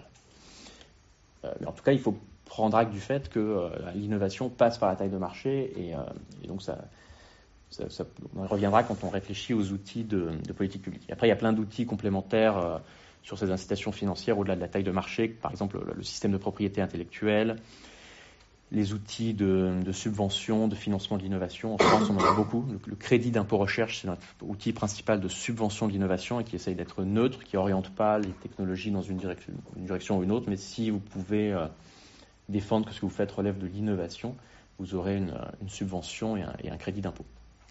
Et donc ça, ce, premier levier, en fait, c'est celui sur lequel beaucoup de la politique d'innovation tourne aujourd'hui. Un, deuxième levier qui euh, peut-être vous paraîtra plus sociologique qu'économique, mais qui en fait, euh, dans des recherches récentes, joue un rôle aussi en économie, c'est tout ce qui relève de la vision entrepreneuriale. Quelle euh, motivation intrinsèque anime l'entrepreneur? Qu'est-ce que l'entrepreneur essaye de faire? Et ça, c'est beaucoup plus proche de votre propos, Xavier, sur l'innovateur responsable, qui est porté par, des objectifs personnels. Euh, et donc il y, a, plusieurs travaux qui montrent que la sociologie des innovateurs joue un rôle très important sur la direction des innovations et le type de problème en fait que les innovateurs essayent de, résoudre. Un exemple qui est bien documenté statistiquement, c'est euh, les innovations faites par des femmes qui en fait euh, sont beaucoup plus ciblées sur un public féminin en termes de clientèle. Donc ça se voit quand vous analysez des, par exemple, des, applications sur téléphone. Les applications créées par des femmes sont beaucoup plus utilisées par des femmes. Euh, ça se voit après sur d'autres sujets comme par exemple euh, les innovations qui réduisent euh, les émissions carbone. Tout, ce qui a à voir avec la, transition verte, les femmes sont trois fois plus représentées que les hommes par rapport aux autres types d'innovations. Euh, et, on, voit d'autres, plein d'autres exemples de, ce type qui sont, par exemple, que quand vous avez euh, dans votre entourage des gens qui font des innovations très spécifiques, par exemple des, semi-modulateurs, vous-même, vous allez faire ce type de. Vous êtes enfant, vous grandissez dans une communauté qui fait ce genre d'innovation. Euh, vous avez cette transmission intergénérationnelle où vous allez vous-même travailler spécifiquement sur ce type de, de technologie plutôt que sur des oscillateurs euh, ou des modulateurs ou des technologies qui a priori sont, très spécifiques. Donc on voit que l'environnement social joue un rôle structurant dans la, direction euh, de l'innovation et du coup aussi possiblement pour les inégalités dans la mesure où on sait que euh, la mesure on sait que les innovateurs sont pour la plupart issus de milieux très favorisés. Donc je reviendrai sur, sur ça un peu plus tard les deux autres leviers euh, qui déterminent la direction de l'innovation, je les énonce plus rapidement. Euh, vous avez l'aspect global du niveau d'éducation d'un pays qui permet en fait d'adopter euh, ces nouvelles techniques, ces nouvelles méthodes, par exemple le numérique, et du coup de diffuser ces techniques dans, un grand nombre d'entreprises. Et le dernier outil, c'est le rôle de l'État pour organiser et financer la science d'une part, et d'autre part avoir des l'investissement public direct sur différents sujets. Et donc ces leviers, leviers-là, éducation, financement de la science, de l'investissement public, globalement, ont, été plutôt en retrait ces dernières décennies dans un pays comme la France en termes de masse budgétaire par rapport à d'autres postes de dépenses publiques. Donc le, diagnostic qu'on peut faire à très grands traits, c'est de dire qu'on a mis l'accent sur les incitations financières, avec des outils comme des subventions directes à l'innovation type crédit d'impôt recherche, qui ont tendance à bénéficier plutôt aux très très grands groupes, euh, et puis d'autre part, on a aussi élargi les marchés avec la mondialisation, même si maintenant il y a un, débat euh, qui, prend un tour assez, différent. Donc on, pourrait conclure que la voie à suivre, c'est de faire peut-être moins de marchés et plus d'États, puisqu'on se dit qu'il y a plus d'inégalités là où il y a plus d'innovation, et que ce qu'on a fait récemment, c'est euh, de donner davantage de champs au marché et moins de champs à l'État. Donc je vais plutôt dire qu'il faut prendre une autre voie, mais d'abord décrire ce que sont les, solutions qui me semblent actuellement proposées dans le débat public, qu'on entend. Euh, l'enjeu étant de dire comment est-ce qu'on peut avoir un système où on a au moins autant d'innovations, mais des innovations mieux dirigées au service euh, au moins de la réduction des inégalités, et peut-être même plus largement au service d'une certaine notion du, progrès social. Donc ce, qu'on entend dans le débat, c'est d'abord, euh, donc c'est aussi quatre, avoir quatre points là aussi. Le premier point, c'est tout le débat sur d'avoir davantage de redistribution. Donc euh, taxation du patrimoine, parfois revenu universel, tout ça est articulé avec le débat sur l'innovation parce qu'on dit qu'il faut taxer les, grands gagnants de l'innovation. Et par ailleurs, on pourrait vouloir soutenir par exemple ceux qui ont perdu leur emploi euh, avec un, revenu universel. Mais quand on regarde les chiffres sur ça, on, bah, sans, préjuger de ce type de mesure peut être pertinent, au moins symboliquement, il y a une symbolique politique très forte autour de ça. Mais ce qu'on voit quand même dans l'analyse économique, c'est que c'est des outils qui, ont, qui sont assez limités, notamment en France, étant donné les niveaux d'imposition auxquels on est déjà. Donc vous avez toute une réflexion sur le, le, niveau d'impôt au-delà duquel en fait imposer davantage va réduire vos recettes fiscales. Et donc, ce que font les économistes, c'est voir dans, quelle mesure les gens ajustent leur comportement d'innovation ou plus largement leur activité économique quand vous changez les, taux d'imposition. Et donc, vous avez des réponses différentes selon que vous regardez les revenus du travail ou les revenus du capital. Mais la réponse à laquelle on arrive, c'est que s'agissant du revenu du travail, le, taux de l'affaire au-delà duquel vous perdez de l'argent en tant que puissance publique quand vous taxez plus, c'est entre 60 et 65% globalement, en France, on est à ce stade-là, parce qu'il faut additionner euh, euh, l'imposition du revenu euh, du travail et la, TVA pour avoir un calcul global. Et donc, vous êtes dans, ces eaux-là, 40, 40 plus 20, à 60%. Et, par ailleurs, pour le, capital, le, taux, vu comme le taux de l'affaire, c'est de l'ordre de 30 à 35%, ce qui est là aussi assez proche de ce qu'on a en France. pour des choses comme la taxation de l'héritage, on a une idée moins précise de ce que serait le, taux de l'affaire. Donc là, le, débat, je pense, est, davantage ouvert. Et, par ailleurs, ce qu'on voit aussi, c'est que les effets que ça aurait en termes de réduction des inégalités de patrimoine sont finalement assez modestes parce que on passerait de, situations où vous avez un rapport de 1 à 200 à une situation où vous avez maintenant un rapport de 1 à 180 entre les entrepreneurs les plus fortunés et euh, la moyenne de la population. Donc c'est pas pour dire que c'est pas souhaitable, c'est une décision politique, mais c'est en tout cas pour souligner le, les ordres de grandeur euh, auxquels on arrive à travers l'analyse économique sur, ce premier point. Le deuxième débat qu'on entend souvent, c'est de ralentir le, changement technologique en utilisant euh, l'outil fiscal, là aussi, par exemple des taxes sur les robots, parce qu'on dit que bah, les robots vont peut-être remplacer certains, certains travailleurs. Quand on, quand on, regarde les données, en fait, ce qu'on voit, c'est que les entreprises qui automatisent davantage, avec des robots ou avec d'autres technologies, sont aussi des entreprises qui embauchent davantage, et, y compris en fait des, personnes moins qualifiées. C'est un résultat qui était assez contre-intuitif au début, mais qui en fait se retrouve dans plein de pays. On l'a vu en France, mais aussi aux États-Unis, au Canada, en Espagne, au Royaume-Uni. Et en fait, le, phénomène est assez intuitif euh, a posteriori, c'est qu'il y a aussi un effet d'accroissement de la taille de marché. Donc l'entreprise qui euh, accroît sa productivité va changer son, processus de production, mais va aussi euh, pouvoir réduire euh, ses coûts et réduire ses prix, avoir davantage de consommateurs et donc augmenter ses effectifs salariés. Il se trouve qu'en moyenne, elle n'augmente pas seulement ses effectifs salariés parmi les plus qualifiés, mais de manière plus globale. Et donc si vous faites une taxe sur les robots, je, veux juste une taxe sur les robots qui est unilatérale, donc nous en France on le fait, vous vous exposez ensuite à ce que à l'étranger l'automatisation continue et donc que vous perdiez euh, vos emplois du fait de la concurrence étrangère. Alors après, vous pouvez avoir une idée de faire et du protectionnisme et une taxe sur les robots, mais ensuite ça pose la question de la taille de marché, et si vous êtes seul, vous êtes un pays comme la France, ce sera dur d'innover euh, avec euh, une taille de marché qui soit uniquement comme la France. Il y a donc il y avait une, question. oui. Mhm. donc, et on creuse plus parce que part de marché ou il gagne en taille de marché en taille de, Et en part et en. Oui, enfin, le, disons que nous, on va dire la taille de marché est exogène, c'est la demande des consommateurs, disons, mondiale. Donc celle-là, elle est fixe. Et ils se prennent maintenant une part de marché supérieure en étant, euh, en étant plus compétitif. Parce que finalement, on peut avoir euh, une entreprise qui finit par recruter plus parce qu'elle automatise plus, mais sur le marché, mhm. euh, il y a quand même une, oui. perte de et puis il y a aussi des effets d'éviction exactement entre entreprises. Donc les entreprises qui automatisent peuvent détruire les emplois de leurs concurrentes. Et donc en fait, quand on fait l'analyse au niveau d'une entreprise, d'un pays, d'une industrie d'un pays, d'un secteur, euh, en fait ce phénomène-là ne se produit pas. Donc c'est plutôt qu'on le ferait au dépens, par exemple, de l'Allemagne en devenant plus compétitif sur tel ou tel, par exemple, le secteur automobile. Et d'ailleurs, l'exemple de l'Allemagne est un bon exemple de ça, où c'est un pays qui est davantage robotisé, automatisé, et qui est aussi le pays qui a le mieux préservé sa base industrielle.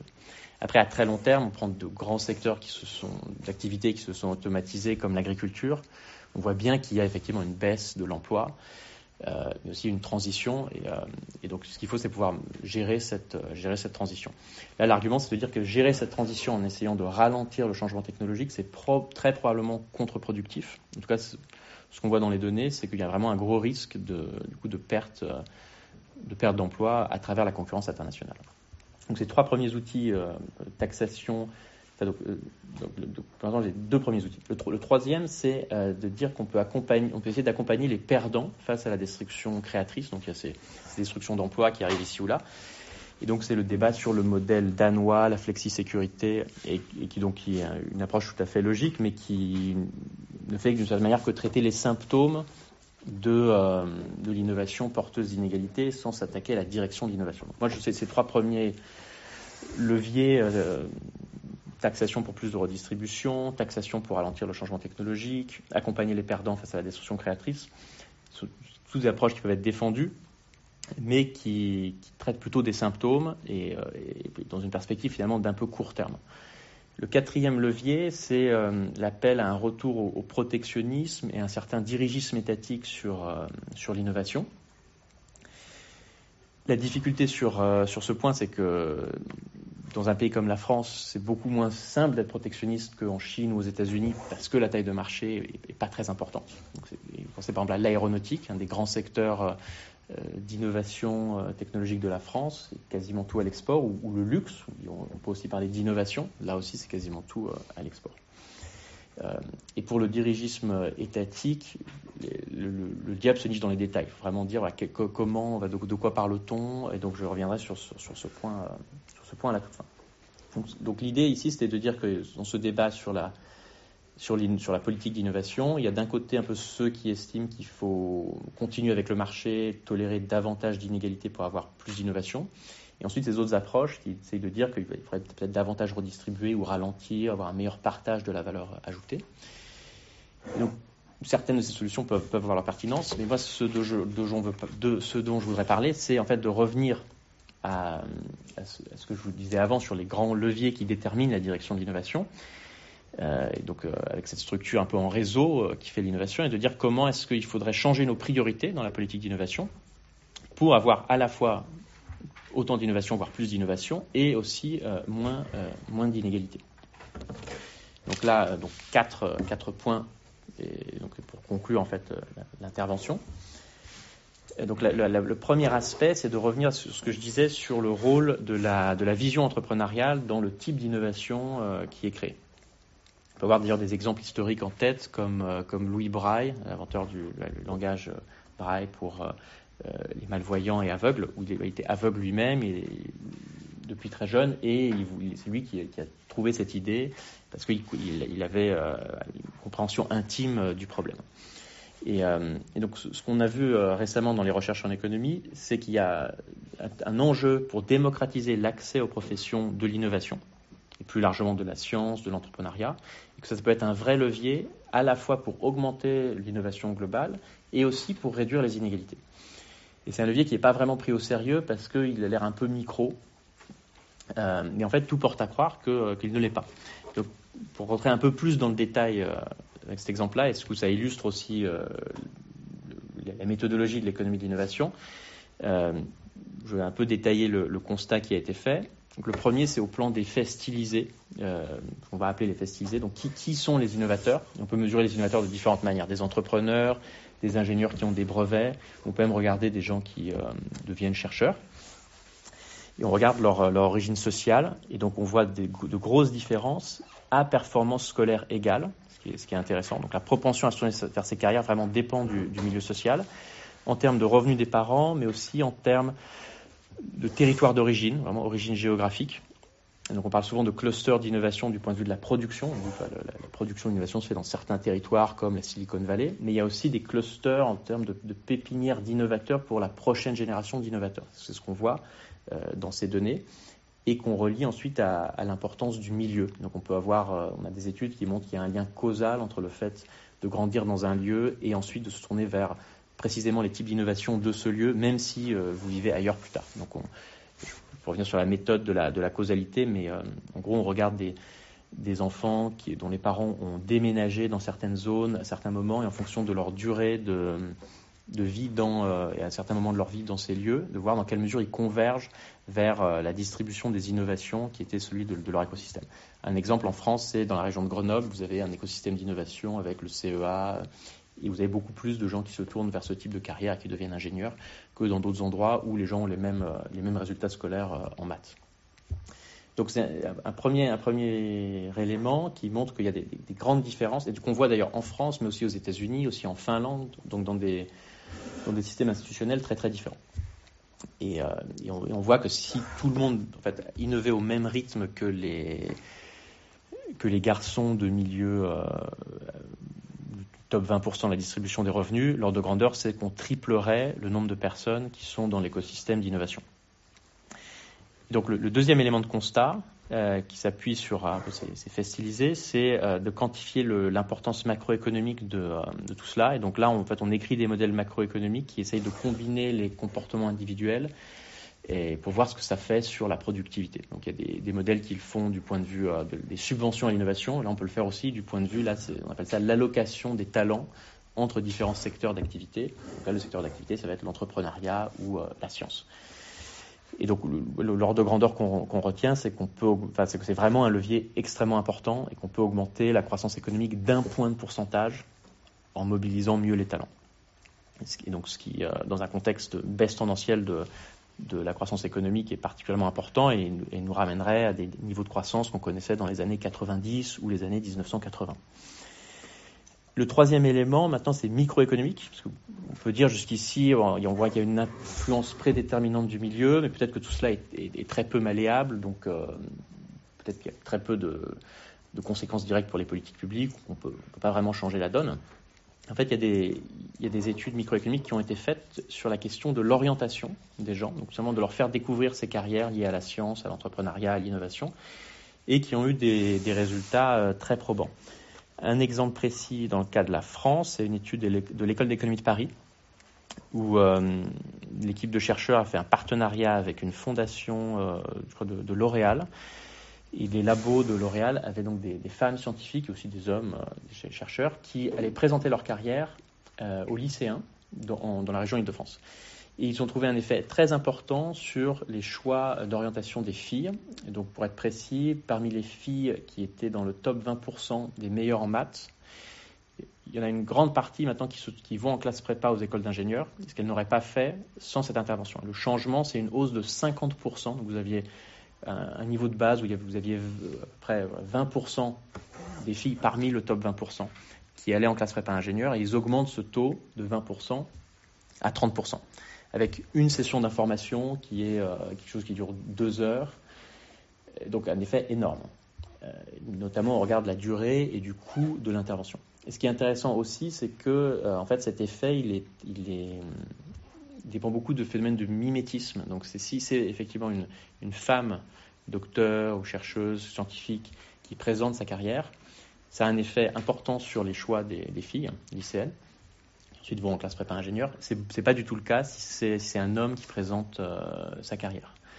Ils vont même aller plus loin dans la randomisation. Parfois, la, femme qui présentait euh, sa carrière insistait ou non sur les difficultés qu'elle avait connues en tant que femme dans sa carrière. Et quand elle insistait sur ces difficultés, il y avait là aussi un effet, un effet beaucoup plus faible sur les choix d'orientation. Donc ça montre qu'après, le, le, diable se niche beaucoup dans les détails de, la mise en œuvre. Et euh, donc, ce qu'on essaie de faire en économie, c'est d'aller du, micro au macro en, essayant de tisser euh, toute cette chaîne euh, pour voir ce qui peut le mieux marcher. Et là, la leçon générale, c'est qu'il peut changer ses choix d'orientation, qu'il y a un rôle d'incarnation de ses choix de carrière. C'est pas que de l'information sur les carrières il y a beaucoup de leviers qui peuvent être utilisés. Là, on parlait de ces ateliers d'information, mais il y en a beaucoup d'autres. Le mentorat, qui va être un suivi euh, dans le temps, des, stages, plein de manières de faire découvrir euh, ces carrières de l'innovation, de l'entrepreneuriat, et aussi de faire découvrir les sujets. C'est-à-dire pourquoi innovons-nous, euh, au service de quoi? Tout ça peut être perçu aussi dans, ce cadre-là. Et donc, concrètement, il y a un enjeu d'identification de, de, des dispositifs qui marchent le mieux pour faire découvrir ces carrières, et ensuite de massification et de parce qu'il y, a beaucoup de choses qui existent déjà, qui sont faites par des associations, parfois par des entreprises, mais c'est fait un peu en ordre dispersé et c'est pas fait à très grande échelle. Il y a aussi une version internationale de cette stratégie, euh, parce qu'il y a des travaux qui montrent que vous avez euh, encore, dans les pays en développement, beaucoup de jeunes talentueux qui seraient intéressés par euh, ces carrières dans la science, dans l'innovation, mais qui ne peuvent pas poursuivre des études qui leur permettent d'arriver à ce, type de carrière-là des études notamment qui regardent les lauréats ou des, gens qui sont très bons dans les, concours de mathématiques, comme les, euh, les Olympiades internationales de mathématiques. très prédictive du fait de faire un doctorat en maths ou dans d'autres disciplines quand vous êtes dans un pays euh, au revenu, mais beaucoup moins quand vous êtes dans un pays en développement. Et là aussi, il y a des choses très concrètes qui peuvent être faites pour faciliter des passerelles. et c'est notamment le, cas pour la France avec, l'espace francophone. Donc ça, c'était le, premier levier sur lequel je voulais insister le plus, parce que ça illustrait aussi des, aspects méthodologiques. Et, et, donc le message, c'est de dire qu'on peut démocratiser l'accès à ces professions de la science, de l'innovation, de l'entrepreneuriat, et donc ça réduit les inégalités intergénérationnelles, ça réduit aussi euh, les inégalités pour les consommateurs du fait de la direction de l'innovation et notamment euh, les, disparités liées au genre. Et, là aussi, c'est des choses qu'on peut quantifier avec des modèles macro. Et pour les inégalités de genre, on arrive à des chiffres très importants en termes de pouvoir d'achat. Euh, pour vous donner un ordre de grandeur, si les femmes étaient représentées à parité parmi les innovateurs, l'impact sur le pouvoir d'achat des femmes serait de l'ordre de 15%. Donc 15%, c'est pas si loin des différences de, revenus euh, constatées euh, parmi les personnes en emploi, donc le, gap de, salaire entre, hommes et femmes. Ensuite, il y a un deuxième, deuxième grand levier qui est la question de l'éducation, et donc de démocratiser la diffusion des innovations technologiques en investissant dans le capital humain et la découverte des innovations, mais là maintenant plutôt du point de vue de l'adoption. Comme leur tourne, je ne vais pas m'étendre outre mesure, mais c'est un sujet important, donc je passe quand même un peu de, un peu de temps. Donc, pendant longtemps, la France était championne de la productivité. Euh, en fait, ce n'est plus le cas depuis, euh, depuis une vingtaine d'années. Notre, productivité par heure travaillée ralentit par rapport à d'autres pays qui sont davantage innovants comme l'Allemagne, comme les États-Unis. Et nous, le, diagnostic qu'on faisait dans une note pour le, Conseil d'analyse économique, c'est que ça tient vraiment à la qualité du système éducatif français qui euh, est globalement en déclin. Le, terme n'est pas forcément trop fort depuis une vingtaine, trentaine d'années. Donc il faut regarder plein de manières de mesurer la performance éducative avec des tests qui sont internes à l'éducation nationale. L'éducation nationale a des services statistiques, la direction de l'évaluation, de la prospective et de la prévision, la DEP, qui a des tests qu'on peut comparer au cours du temps. Et donc vous avez cette baisse du niveau. Vous avez aussi des tests internationaux comme PISA, que vous avez peut-être entendu parler. Vous avez aussi une baisse du niveau où, par exemple, en mathématiques, la France, les élèves français de quatrième sont maintenant avant-dernier de l'OCDE et que le Chili qui est derrière la France. Et donc ça, ça pose ensuite plein de difficultés pour euh, diffuser les innovations, par exemple les innovations euh, numériques. Et donc il y a des pays comme le Portugal ou l'Allemagne qui avaient, euh, dans les années 2000, une sorte de prise de conscience de leurs mauvais résultats éducatifs et euh, ça avait été un sujet politique extrêmement fort et ils avaient ensuite toute une série de réformes qui, être, peuvent être envisagées sur lesquelles on s'étend pas ici mais sur l'attractivité des métiers de l'enseignement, sur la formation des professeurs, etc. Et donc ça en fait cet aspect éducation pour la diffusion de l'innovation qui est à peu près totalement absent de la politique d'innovation en France parce que c'est du giron de l'éducation nationale et pas de Bercy c'est un élément tout à fait, central qui est à la fois des, questions de long terme sur la, remontée du niveau. C'est à la fois d'ailleurs pour les élèves qui sont en difficulté, mais aussi pour les meilleurs élèves. C'est un élément de constat souvent qui, je pense qui est moins souvent mentionné. Mais cette baisse, en fait, elle, s'observe aussi parmi les élèves les meilleurs. Et vous regardez par exemple les, résultats aux Olympiades de mathématiques, la France là aussi est en, recul, même s'il y a toujours des, contre-exemples, on a toujours des médailles Fields, y compris une récemment, mais on voit quand même ces tendances de long terme, y compris pour, les meilleurs élèves. Donc c'est un enjeu de, formation. Euh, et puis il y a aussi un enjeu d'orientation vers les, activités scientifiques, découverte de certains métiers techniques qui sont parfois nécessaires pour, euh, pour la diffusion d'innovation. Donc il y a des, par exemple dans l'industrie, qui, portent souvent plein, d'innovations ou, plein de changements sont nécessaires pour la transition énergétique. Il y a des métiers qui sont euh, dits aujourd'hui métiers en tension où on ne trouve plus assez de, personnes qualifiées. Les exemples que les gens donnent, c'est soudeur, chaudronnier, euh, et où les, filières existent. Donc ce n'est pas un problème d'offre de formation, mais les gens ne se tournent pas, les jeunes ne connaissent pas forcément ces métiers ou ne sont pas attirés, donc ne se tournent pas vers ces formations-là. Donc là aussi, il y a un enjeu d'orientation. Euh, et donc de. Oui. Euh, non, c'était pour, pour l'industrie, vous voyez, pour, pour euh, les, euh, les, processus de production. Il y avait plusieurs métiers assez, assez techniques que vous pouvez avoir par, par, la voie professionnelle. Et il y a, parfois, il y a, des, il y a plein de, de, filières avec des, des, places non pourvues et avec en fait des très bons taux d'insertion, de très bons salaires. Euh, alors qu'à l'inverse, vous avez d'autres, d'autres filières avec de très mauvais taux d'insertion qui, qui elles, sont, sont davantage, euh, avec davantage d'élèves. Donc il y a tout un enjeu sur, sur l'orientation. Et après, ça pose plein de questions. Euh, ça, ça, ça, rejoint pas mal les thèmes de pourquoi innovons-nous? Parce qu'on ne veut pas que la politique d'orientation, bien sûr, soit instrumentalisée au service d'un projet économique où finalement, c'est pas forcément pourquoi on le fait. Mais dès lors que voilà, a cette conversation sur euh, les raisons fondamentales de l'innovation, et que c'est à la fois, c'est aussi une manière de se réaliser. Je pense qu'articuler ça avec la politique d'orientation, c'est un, c'est un enjeu très important. Ça, c'est le deuxième levier sur euh, donc ça, ce qui a pris, ouais, réduire les inégalités. Ouais. Euh, ouais. Sur ce levier, mm -hmm. vous, disiez que euh, l'innovation crée des inégalités. Mm -hmm. et dans le cas particulier de l'éducation qui entraîne de l'innovation, est-ce qu'elle entraîne une innovation qui est moins inégalitaire quand l'innovateur lui-même est ou quand dans, le dans un pays où il y a un niveau plus élevé d'éducation, est-ce que donc un niveau de, et un niveau de croissance plus élevé, est-ce que c'est mmh. associé du coup à une moindre hausse des inégalités oui, au sens où le, le, le, le il y avoir moins ce phénomène de substitution, parce que le, en gros l'individu est capable d'adopter les technologies. Il faudra regarder des exemples précis puisque ça, ça varie d'un domaine à l'autre. Mais le constat global qui est fait, qui est plus un constat macro, c'est de dire que le, plus on est éduqué, plus il est probable que la technologie soit complémentaire avec, euh, avec l'activité qu'on exerce. Et donc on n'est pas remplacé par la machine, mais on est augmenté par, euh, par la machine.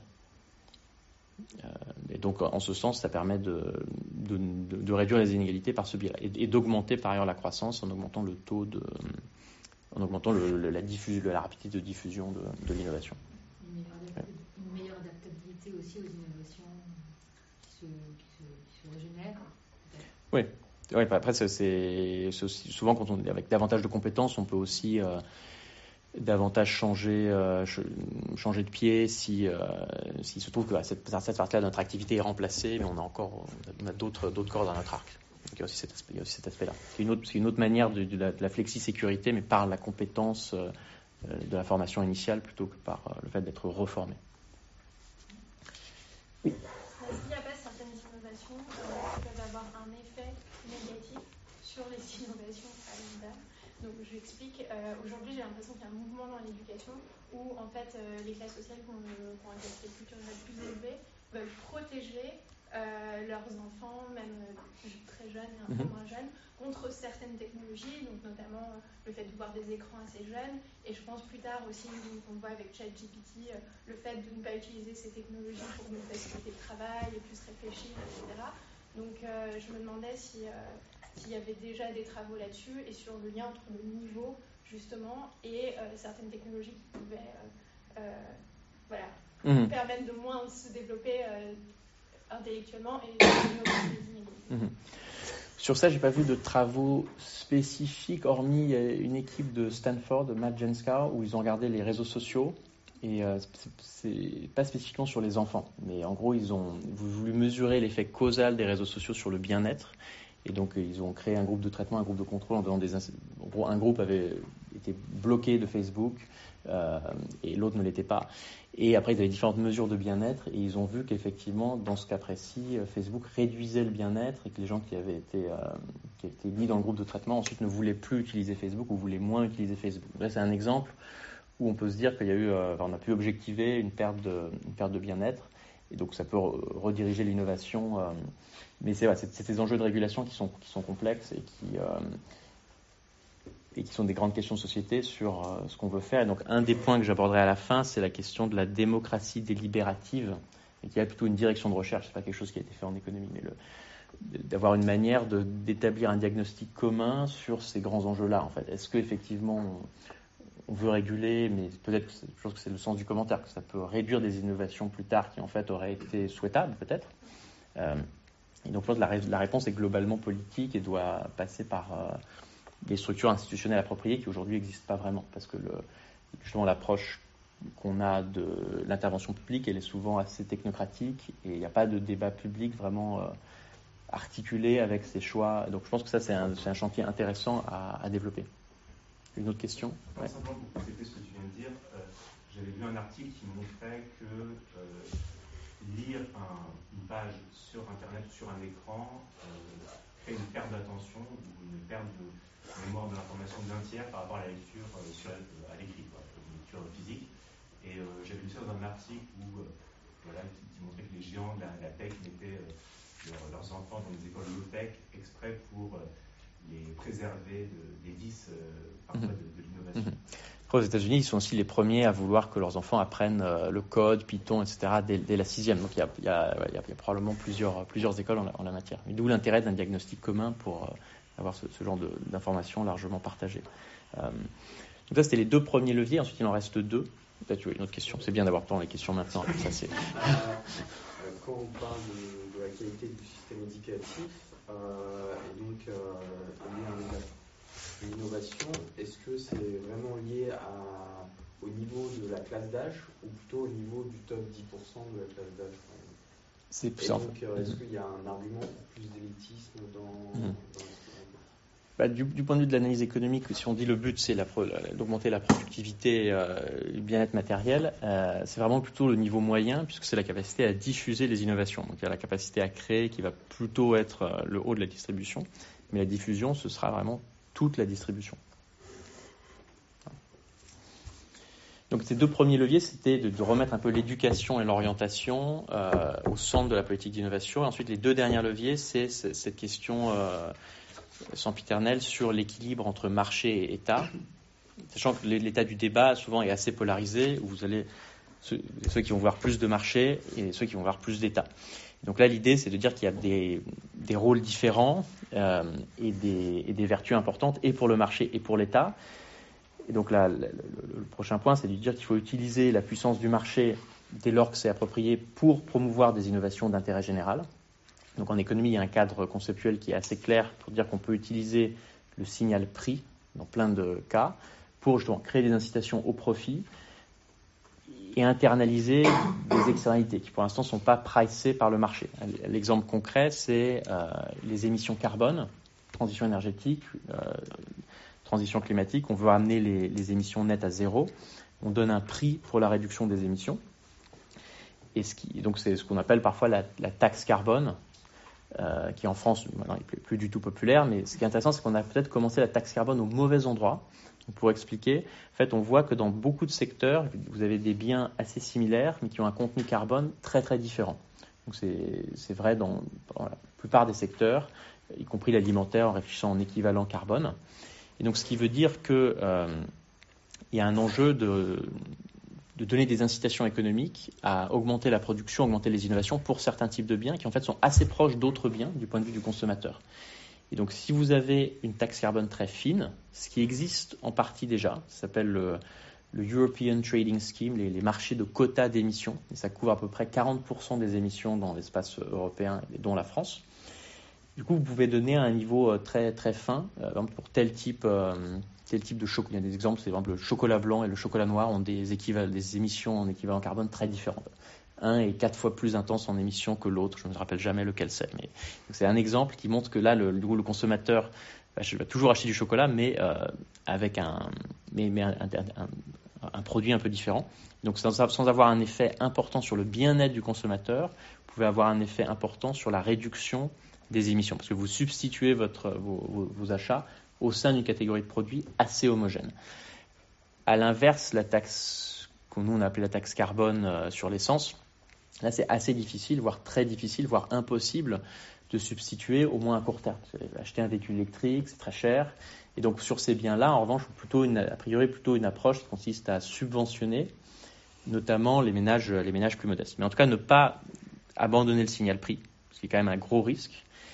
Et par ailleurs, ne pas abandonner, c'est un encore plus gros risque, ne pas abandonner l'agenda d'ouverture des marchés, notamment pour des pays comme la France et, en, Europe, puisqu'on on voit bien que le, gros facteur d'innovation, c'est quand même la taille de marché et le rendement d'échelle.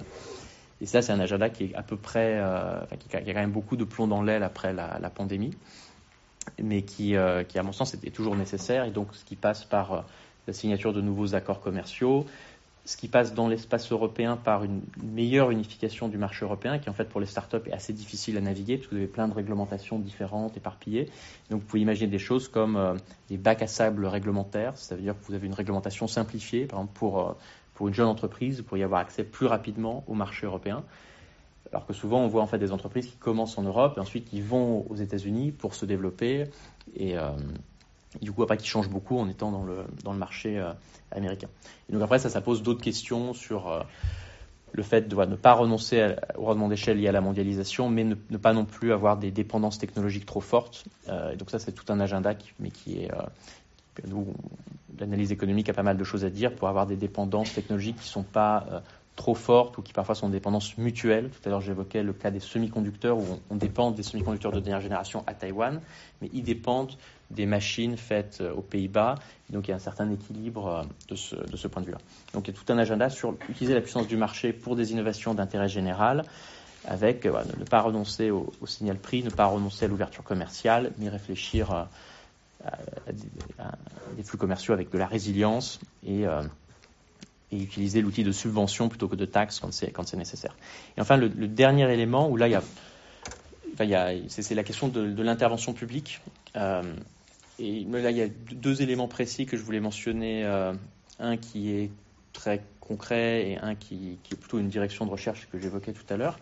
Euh, donc, sur l'intervention publique, en, France, il y a pas mal de choses qui sont faites, notamment dans le cadre de ce dispositif qui s'appelle France 2030, peut-être certains d'entre vous ont, vu. Euh, deux choses qui semblent manquer, qui, qui, sont importantes, à mon sens, c'est d'une part tout simplement la question de l'évaluation donc euh, en économie, on a plein d'outils pour évaluer l'effet causal de tel ou tel dispositif.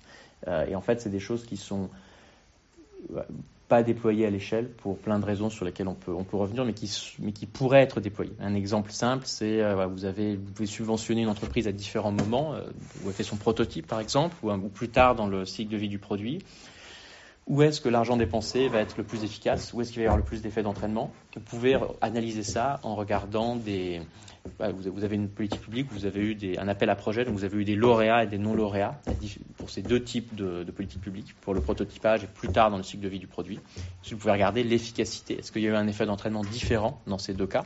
Et si oui, ben dans ce cas, vous pouvez redimensionner vos, programmes et allouer davantage de fonds euh, au programme qui marche le mieux. Donc c'est très simple, dit comme ça conceptuellement, mais après en pratique, ça pose il y a des problèmes de souvent on veut faire, on veut faire les choses dans l'urgence, euh, on, a finalement on se donne assez peu de temps pour définir les, les dispositifs et, leur évaluation en amont.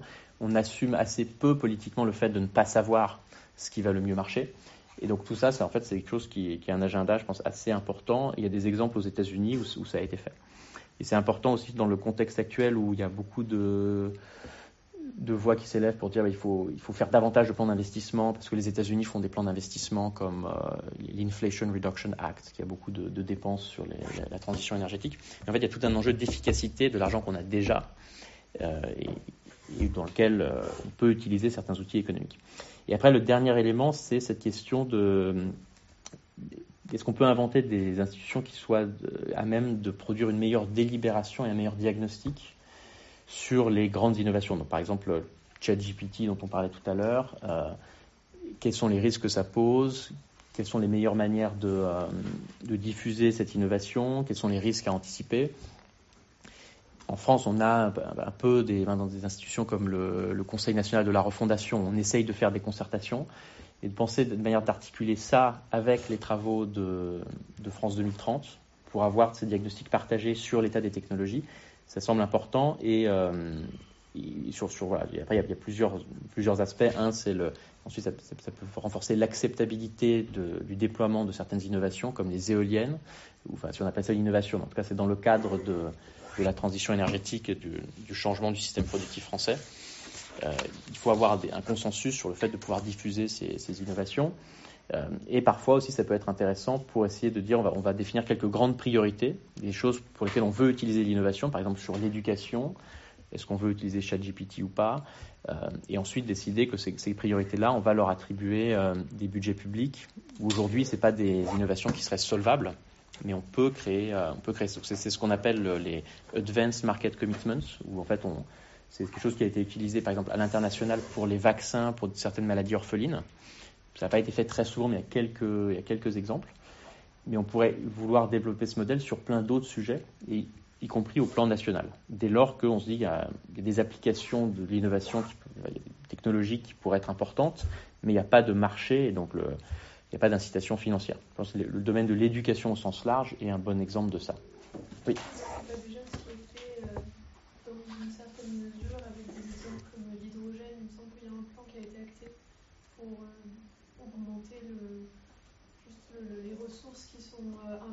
Dans le développement de cette technologie et son adaptabilité aux, différentes industries françaises? Est-ce qu'il y a mmh. d'autres exemples bah, sur, l'hydrogène, il y a une partie du plan France 2030, je crois qu'il y a un milliard et quelques sur, sur l'hydrogène. Et après, il y a des consultations de filières qui, qui pourraient être acteurs de, de cette, création de la chaîne de valeur. Mais là, je crois que là, il y a peut-être moins de débats de société au sens où on dit que l'hydrogène peut être une des grandes technologies de demain, ça, va être nécessaire pour plusieurs parties de la transition énergétique. Euh, je ne sais pas si sur ça, il y, a un, débat à avoir, au sens où il pourrait y avoir un débat, par exemple, sur, l'éducation. Est-ce qu'on veut utiliser ChatGPT ou pas sur l'éducation? Il peut y avoir plusieurs, euh, plusieurs visions. Et, euh, donc, je pense qu'il faut un peu essayer d'identifier des sujets où il y a un peu des choix de valeur et, et, après, il y a des sujets plus, purement techniques, comme par exemple le système énergétique. Euh, et sur les choix de valeur, on peut se dire quel, problème social on veut essayer de résoudre avec telle ou telle innovation. Par exemple, le, niveau éducatif peut être renforcé si vous utilisez je tel ou tel nouveaux outils numériques, mais en même temps, ça pose des, risques sur l'addiction aux écrans. Et donc d'avoir ce, ce genre de débat. Et ce qui pour l'instant ne fait pas du tout partie de, de l'économie de l'innovation à ce stade, mais à mon sens, devrait, devrait en faire partie. Donc voilà qui clôt le, propos. Donc pour résumer, c'était pour dire que en, économie de l'innovation, on essaye de combiner ces différentes échelles, micro, macro, analyse théorique, ensuite euh, essayer de voir les, implications pour les politiques publiques, qu'il y a un enjeu de maintenir les taux d'innovation, mais en ayant moins d'inégalités, et que probablement on veut aller au-delà des solutions communément proposées sur la taxation, la redistribution, et mettre plutôt l'éducation, la délibération et toujours un peu de marché euh, au cœur de la politique d'innovation.